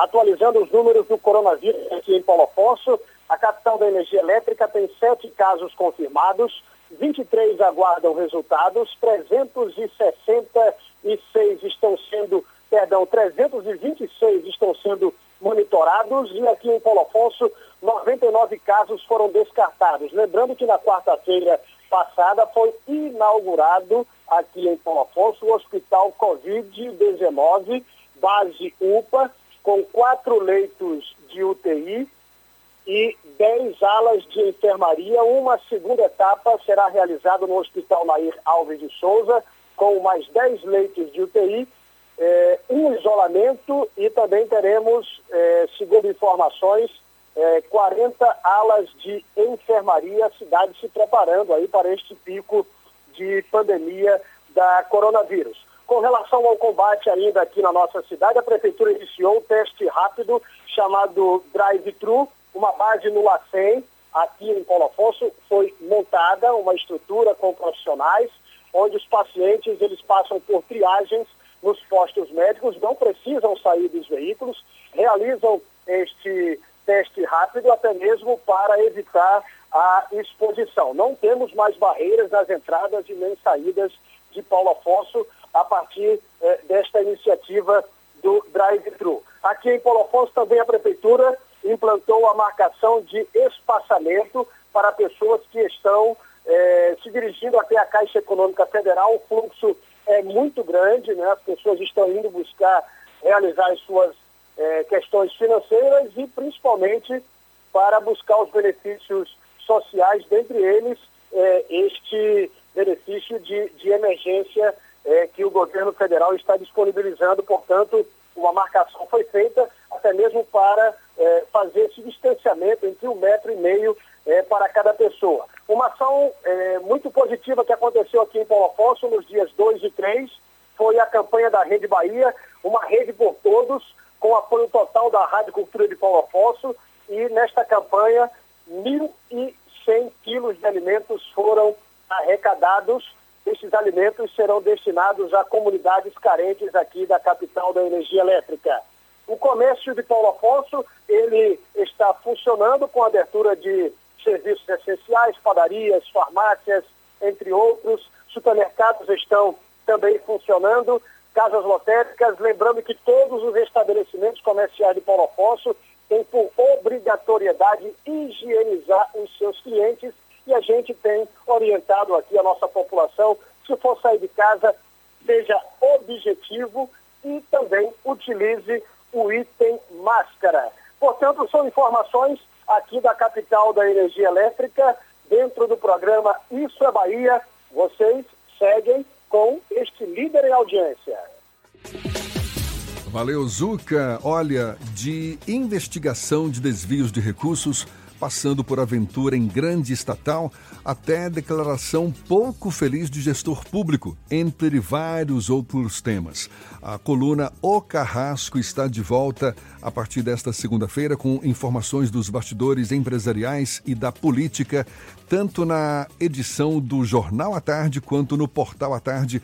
Portanto, O Carrasco de volta sempre às segunda-feiras segundas-feiras e a partir de hoje, os bastidores da política para você. O Carrasco, a gente sabe, é uma homenagem do À Tarde ao primeiro veículo criado pelo fundador Ernesto Simões Filho. Agora, às 8h30, a gente faz o intervalo e volta já já. Você está ouvindo Isso é Bahia. Irmãs e irmãos,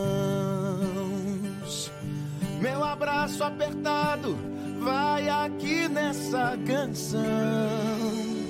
Com amor, obrigado por sua dedicação.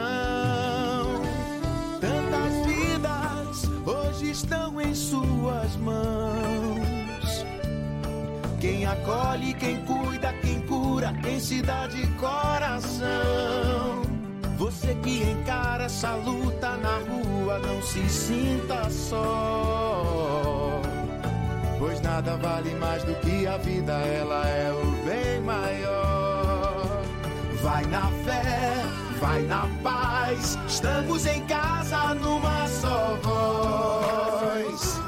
Vai pelos seus, vai pelos nossos, vai por todos a nós. todos os profissionais que salvam vidas e cuidam das pessoas, uma homenagem do governo do estado. Você sabe o que a Assembleia faz? Faz valer os seus direitos. Valorizando uma pauta pró-municípios que garante os recursos das cidades do interior. Além disso, a ALBA debate normas para o transporte complementar, beneficiando quem não é atendido pelo sistema. E atenta ao que acontece no dia a dia, a ALBA cobra ações para preservar a segurança das barragens existentes na Bahia. Porque para a Assembleia, garantir o direito dos baianos é o nosso dever. Assembleia Legislativa da Bahia, fazendo valer. Atenção, motorista! Você tá sabendo que o momento é de ficar em casa, né?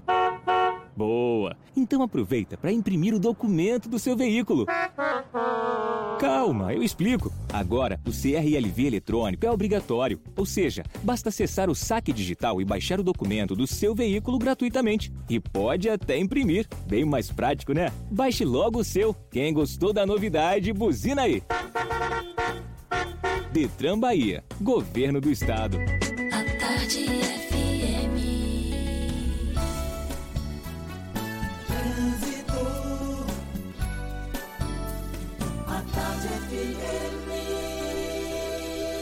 Oferecimento: Monobloco, Auto Center de portas abertas com serviço de leva e trás do seu carro.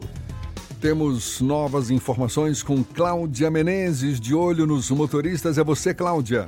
Volta agora para falar que tem congestionamento na Avenida Liomar Baleeiro, no trecho de Pau da Lima. Vamos ainda para a BR-324, porque continua com retenção em Águas Claras, no sentido interior. E a via regional também tem trechos congestionados no acesso à BR-324. Coronavírus, não deixe que ele viaje com você. Juntos vamos vencer essa pandemia. CCR, viva seu caminho. Volto com você, Jefferson. Obrigado, Cláudia. A Tarde FM de carona com quem ouve e gosta.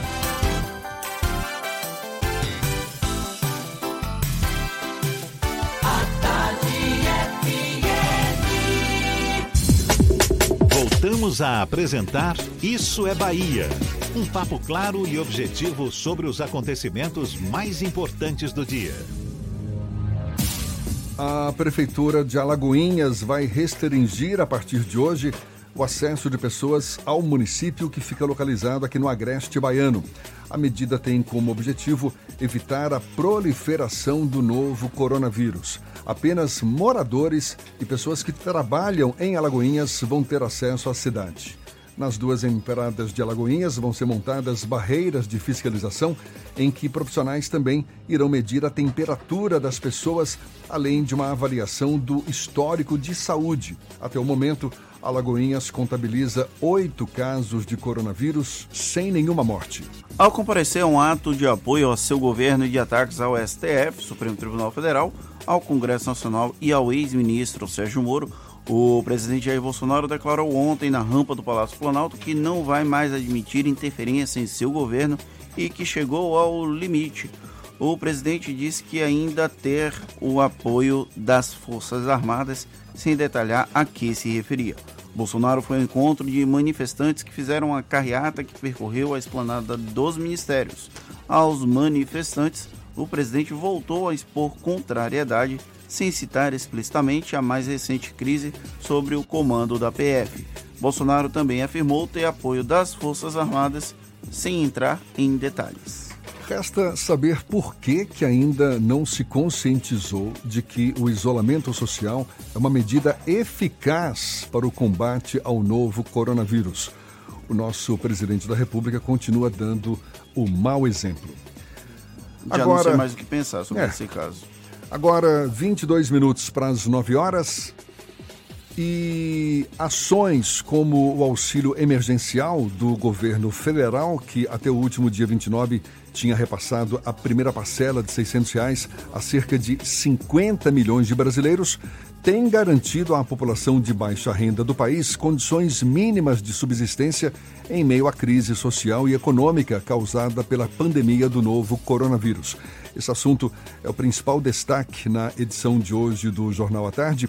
Para tentar resolver o problema das longas filas que tem gerado aglomerações, a Caixa Econômica Federal responsável por distribuir o dinheiro, anunciou ontem a ampliação do horário de atendimento em todas as agências, que a partir de hoje passam a funcionar das 8 horas da manhã às 2 horas da tarde. Um reforço na equipe de organização, orientação e atendimento também foi anunciado. Portanto, agências da Caixa abertas a partir desta segunda-feira, desde as 8 horas da manhã, para agilizar o atendimento ao público que tem direito ao, auxílio emergencial de 600 reais. Agora, 22 minutos para as 9 horas, o Senado aprovou neste fim de semana o projeto de lei que estabelece uma ajuda financeira emergencial a estados e municípios durante a pandemia do novo coronavírus.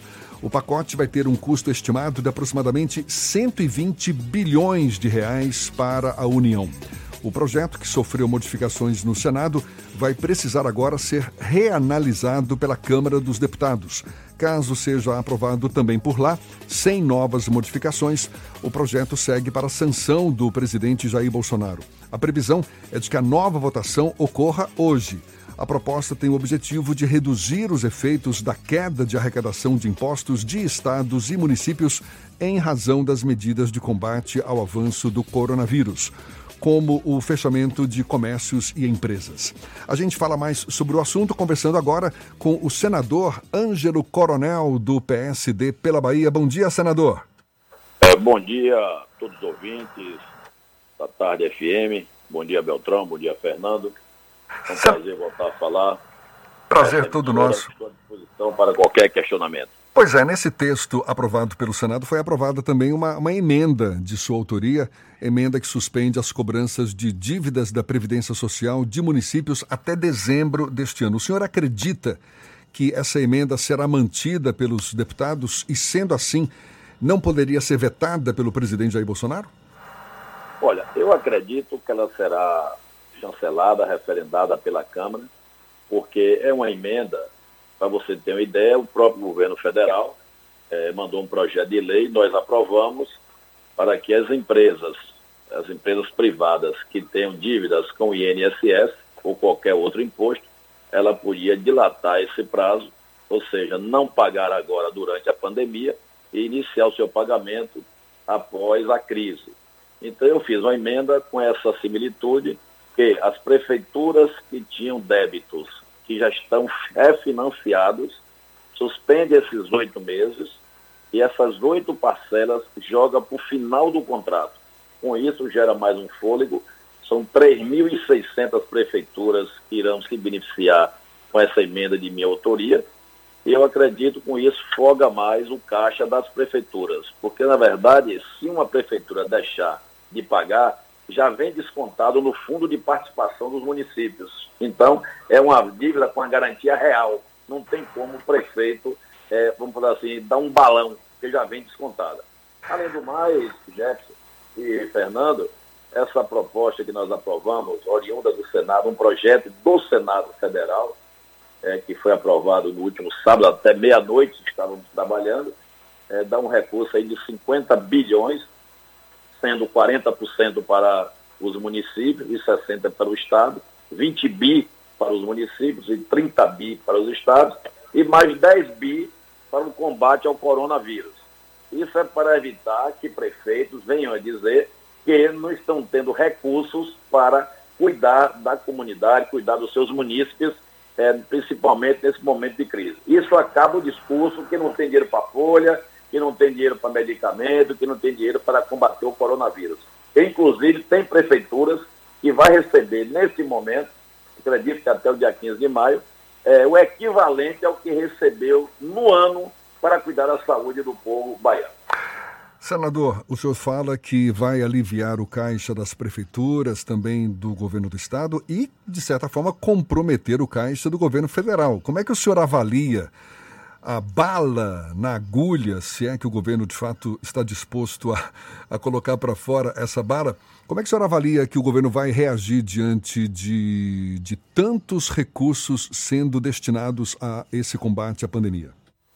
Olha, o governo federal tem reservas é, internacionais, inclusive, muito caixa, entendeu? Muito dólar redeado dos Estados Unidos, ou seja, muito dólar que garante essa elevação do dólar no mercado hoje brasileiro. Então, esse problema de caixa não vai atingir é, os cofres do Estado no, no sentido de ter que emitir papel moeda e poderia vir uma nova inflação. Simplesmente o governo vai dar uma queimada nas suas reservas para atender o povo. E, na verdade, Beltrão e Fernando e caros ouvintes da tarde, esse dinheiro vai para a economia. Então, na verdade, quando ele for para a economia, ele é revertido em impostos. E a partir do momento que você pega a, o, o, contribuinte ou cidadão de cada município recebe um dinheiro desse, ele vai comprar. Se ele vai comprar, o governo vai arrecadar esses impostos. Então, isso aí a, a bicicleta roda, a roda fica girando lubrificada. Pior é se você recebesse esse recurso e você não gastasse no Brasil. Mas como gasta internamente, então esse dinheiro volta para os cofres do governo indiretamente, mas volta. Senador, o Sindicato dos Fazendários aqui da Bahia relata que o texto aprovado no Senado coloca o Estado baiano como o pior no valor recebido por, dessa ajuda, dizendo que na Bahia o valor por habitante chega a R$ 135,49, contra, por exemplo, o apoio para o Amapá, que é o estado do presidente do Senado, o Davi Alcolumbre, que vai receber R$ 604,14 é, por habitante. Essa, o senhor percebeu algum tipo de preconceito com o Nordeste na votação desse projeto ou houve uma tentativa de minorar esses efeitos para os estados nordestinos? Olha, na verdade não houve assim preconceito para com o Nordeste. Acontece que nos índices foi calculado o FEX, o FEX, que é o Fundo de Exportação, é como se fosse chamar assim da Lei Candi. Então, os estados que tiveram um benefício maior são os estados maiores exportadores. Por exemplo, o Mato Grosso foi o campeão de recebimento, um estado que tem 3 milhões de habitantes, um estado que tem, tem praticamente a população de Salvador. Ele recebeu proporcionalmente o, o maior quinhão, mas também é um estado que tem um, é, tem um volume de exportação muito grande. E na exportação, o Estado já não cobra o ICMS. Então, os Estados exportadores já vêm tomando um prejuízo com a Lei Candia ao longo, do, ao longo da sua existência. E já que não gera o ICMS na exportação, o Estado deixa de arrecadar. Então, o critério da Lei Candia foi um critério que pesou muito na divisão, como também a população, como também a perca do ICMS e, e também, é, vamos supor assim, é, é, aquele critério dos estados que mais recebe e menos recebe. E a Bahia não é um estado que menos recebe. A Bahia está com as suas contas equilibradas, então os fazendários, é, com todo o respeito, não devem reclamar muito, porque de qualquer maneira, Fernando e Beltrão, é um dinheiro que vem de graça, é uma ajuda financeira. Eu, eu sempre digo, toda ajuda é bem-vinda. E eu não fico preocupado com o vizinho, porque eu não sou daquela tese, ah, eu estou recebendo uma coisa que não era meu direito. Ah, mas o vizinho está recebendo mais. Poxa, isso não é problema meu, pô. eu quero receber a minha ajuda. Eu não me preocupo, eu não tenho um olho grande para ficar é, fiscalizando o que o vizinho está recebendo. O importante é que a ajuda da Bahia é, vai vir agora até o 15 de maio, nós votamos. Eu acredito que é razoável. A Bahia vai receber aí quase 2 bilhões, já alivia bem o seu caixa. Também votamos que era, antes era 50%, 50% para a prefeitura e 50% para o Estado. Inclusive, eu fui favorável a ser metade, metade, mas fomos vencidos e ficou 40% para os municípios e 60% para o Estado desse fundo de 50 bilhões. E na questão do, tratamento do Covid, que foi uma verba específica de 10 bi, ficou 70 para o Estado e 30 para as prefeituras. E isso aí também tem razão. Hoje as grandes ações de combate ao Covid estão sendo feitas pelo Estado. Quando um, um paciente adoece é, no interior, ele vem ou para um hospital da capital que tem UTI, ou para um hospital do Estado nas grandes cidades. Então o Estado é quem está bancando mais o combate ao Covid. Então é justo que os estados recebam mais. Eu tiro uma exceção aí da Prefeitura de Salvador, que também vai receber é, uma bolada razoável, mas também a Prefeitura de Salvador tem também investido muito no combate ao Covid. Coisas que outras prefeituras da Bahia não têm esse investimento nessa proporção. Senador, mudando um pouco de assunto, o senhor é o presidente da CPMI das fake news e nos últimos dias a gente tem, se, tem recebido informações de intensificação das atividades, até porque o inquérito das fake news em tramitação no STF parece ter sido uma das razões para a saída do Sérgio Moro do Ministério da Justiça e Segurança Pública. Qual a ação decisiva que, eventualmente, a CPMI vai tomar diante dessa expectativa, dessa perspectiva da disseminação de informações falsas ao longo das últimas semanas e também a informação de que é, há um ataque deliberado contra é, o Congresso Nacional, contra o STF, por meio da utilização desse mecanismo das notícias falsas? O fake news é um problema mundial. No Brasil está virando até uma moda. E quando alguém quer depreciar alguém, simplesmente planta notícia nas redes sociais, cria um perfil é, falso, criando um perfil falso. Ninguém, esses fake newseiros, nenhum tem coragem de mostrar a sua cara. Se você já fez pesquisa, são CPFs que habilitam chip de telefone de laranjas, de pessoas até mortas, para que sempre fique no anonimato mas nós estamos chegando aos autores. Ninguém pense que existe anonimato, porque o anonimato é passageiro. Estamos contando com a, com a compreensão de todas as plataformas. Hoje à tarde mesmo tem uma conferência com o Twitter é, para que a gente comece a tratar também de dar uma travada no Twitter, porque as pessoas dizem, ah, coronel, o senador Coronel está querendo é, tirar o direito de expressão, é, tirar as pessoas de ter a liberdade.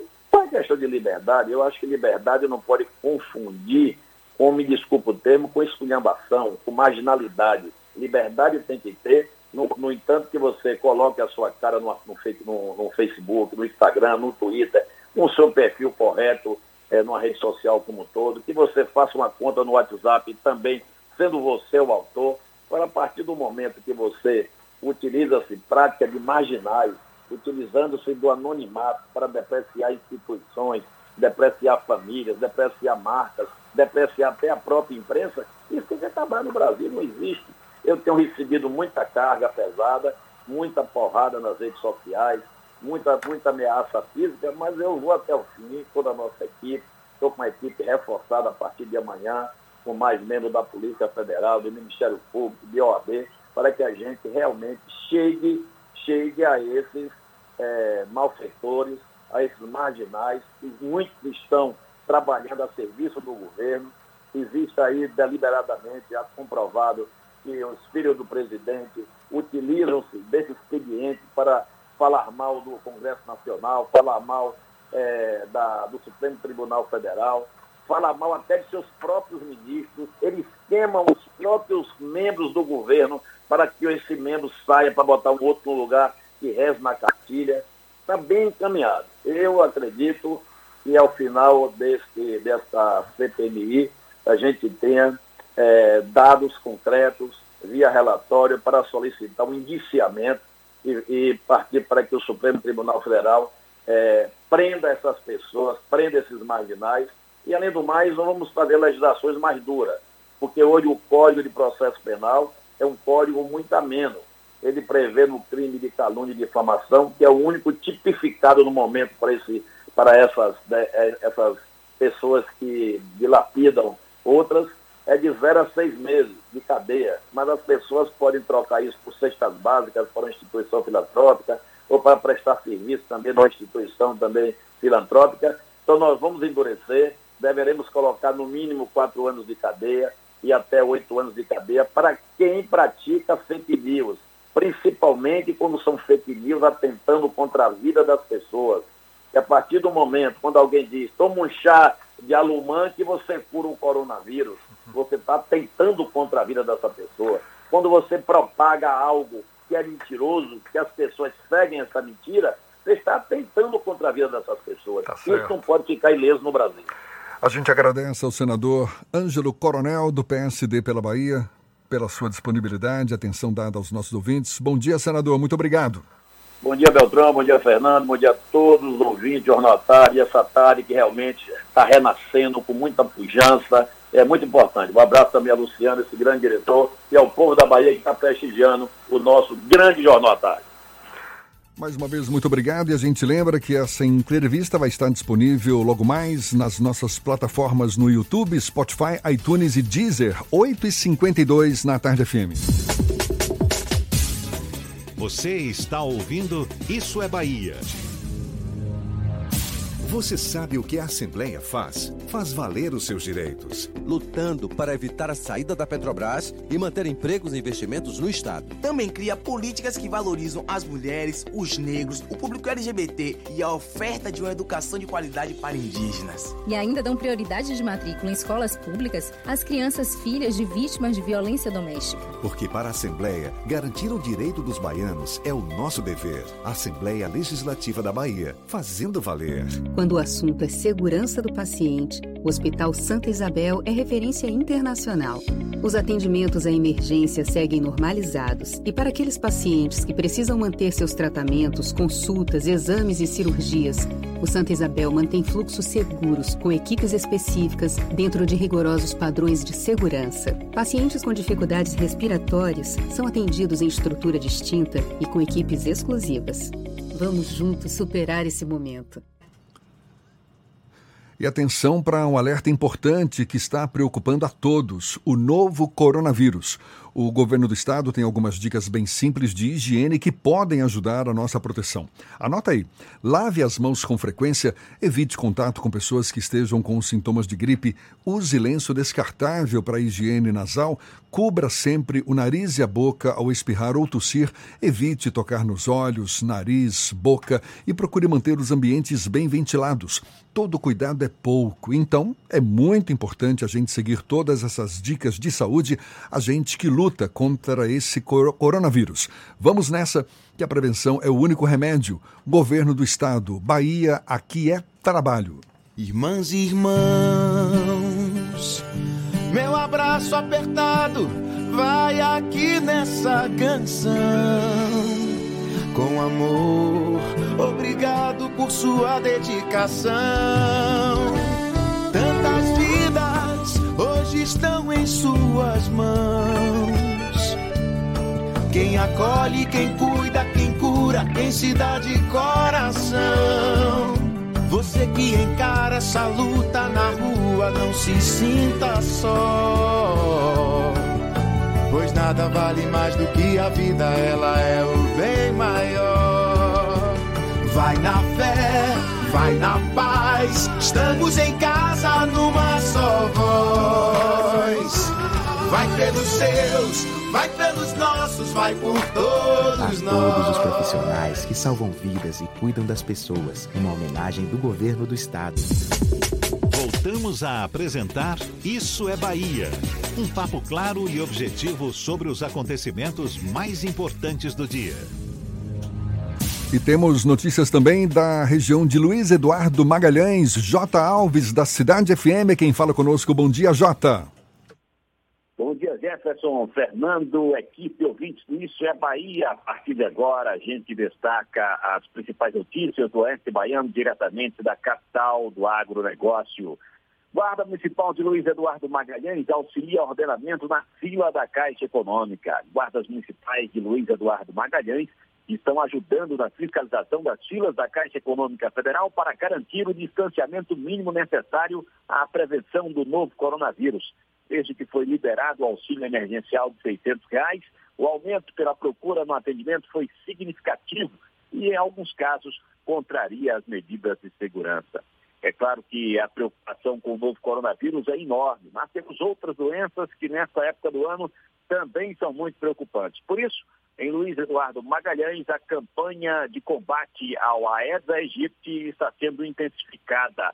A campanha de combate ao mosquito Aedes aegypti, lançada em Luiz Eduardo Magalhães, tem um adversário ferrenho, os pneus descartados de forma irregular em diversos bairros da cidade. Os pneus vêm dando dor de cabeça para os profissionais de saúde e complicando a vida dos moradores, e o que pode agravar ainda mais a situação nesse período. O prefeito Osiel Oliveira acompanhou de perto as ações realizadas no bairro Jardim Paraíso, local onde, segundo o gestor, existem casos confirmados da dengue. Os números ainda não são assustadores, mas, segundo o prefeito, é maior que os registrados no mesmo período em 2019. Por aqui encerro minha participação, desejando a todos uma ótima segunda-feira e uma excelente semana. Eu sou o J. Alves, da Rádio Cidade FM de Luiz Eduardo, para o Isso é Bahia.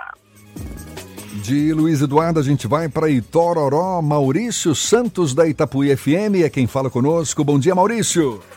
Bom dia, Jefferson. Bom dia, Fernando. Bom dia a todos do Isso é Bahia. Bom dia para toda a Bahia. Falando aqui de Itororó, a capital da carne de sol. Vamos com notícias da nossa região do Médio Sudoeste. E vamos para a região Sudoeste para Vitória da Conquista. Vitória da Conquista registra a quarta morte por coronavírus. A Secretaria Municipal de Saúde confirmou na manhã de ontem, domingo, que foi registrada na noite de sábado a quarta morte pelo coronavírus em Vitória da Conquista. A vítima da doença é do sexo masculino, de 43 anos e não possuía comorbidade. O paciente veio de São Paulo com sintomas da doença e estava internado desde o dia 17 de abril. Realizou a coleta no dia 19 e no dia 21 de abril o resultado deu positivo para o Covid-19. Ele era morador do bairro Boa Vista, era caminhoneiro. Saindo de Conquista, vamos aqui à nossa cidade de Itororó.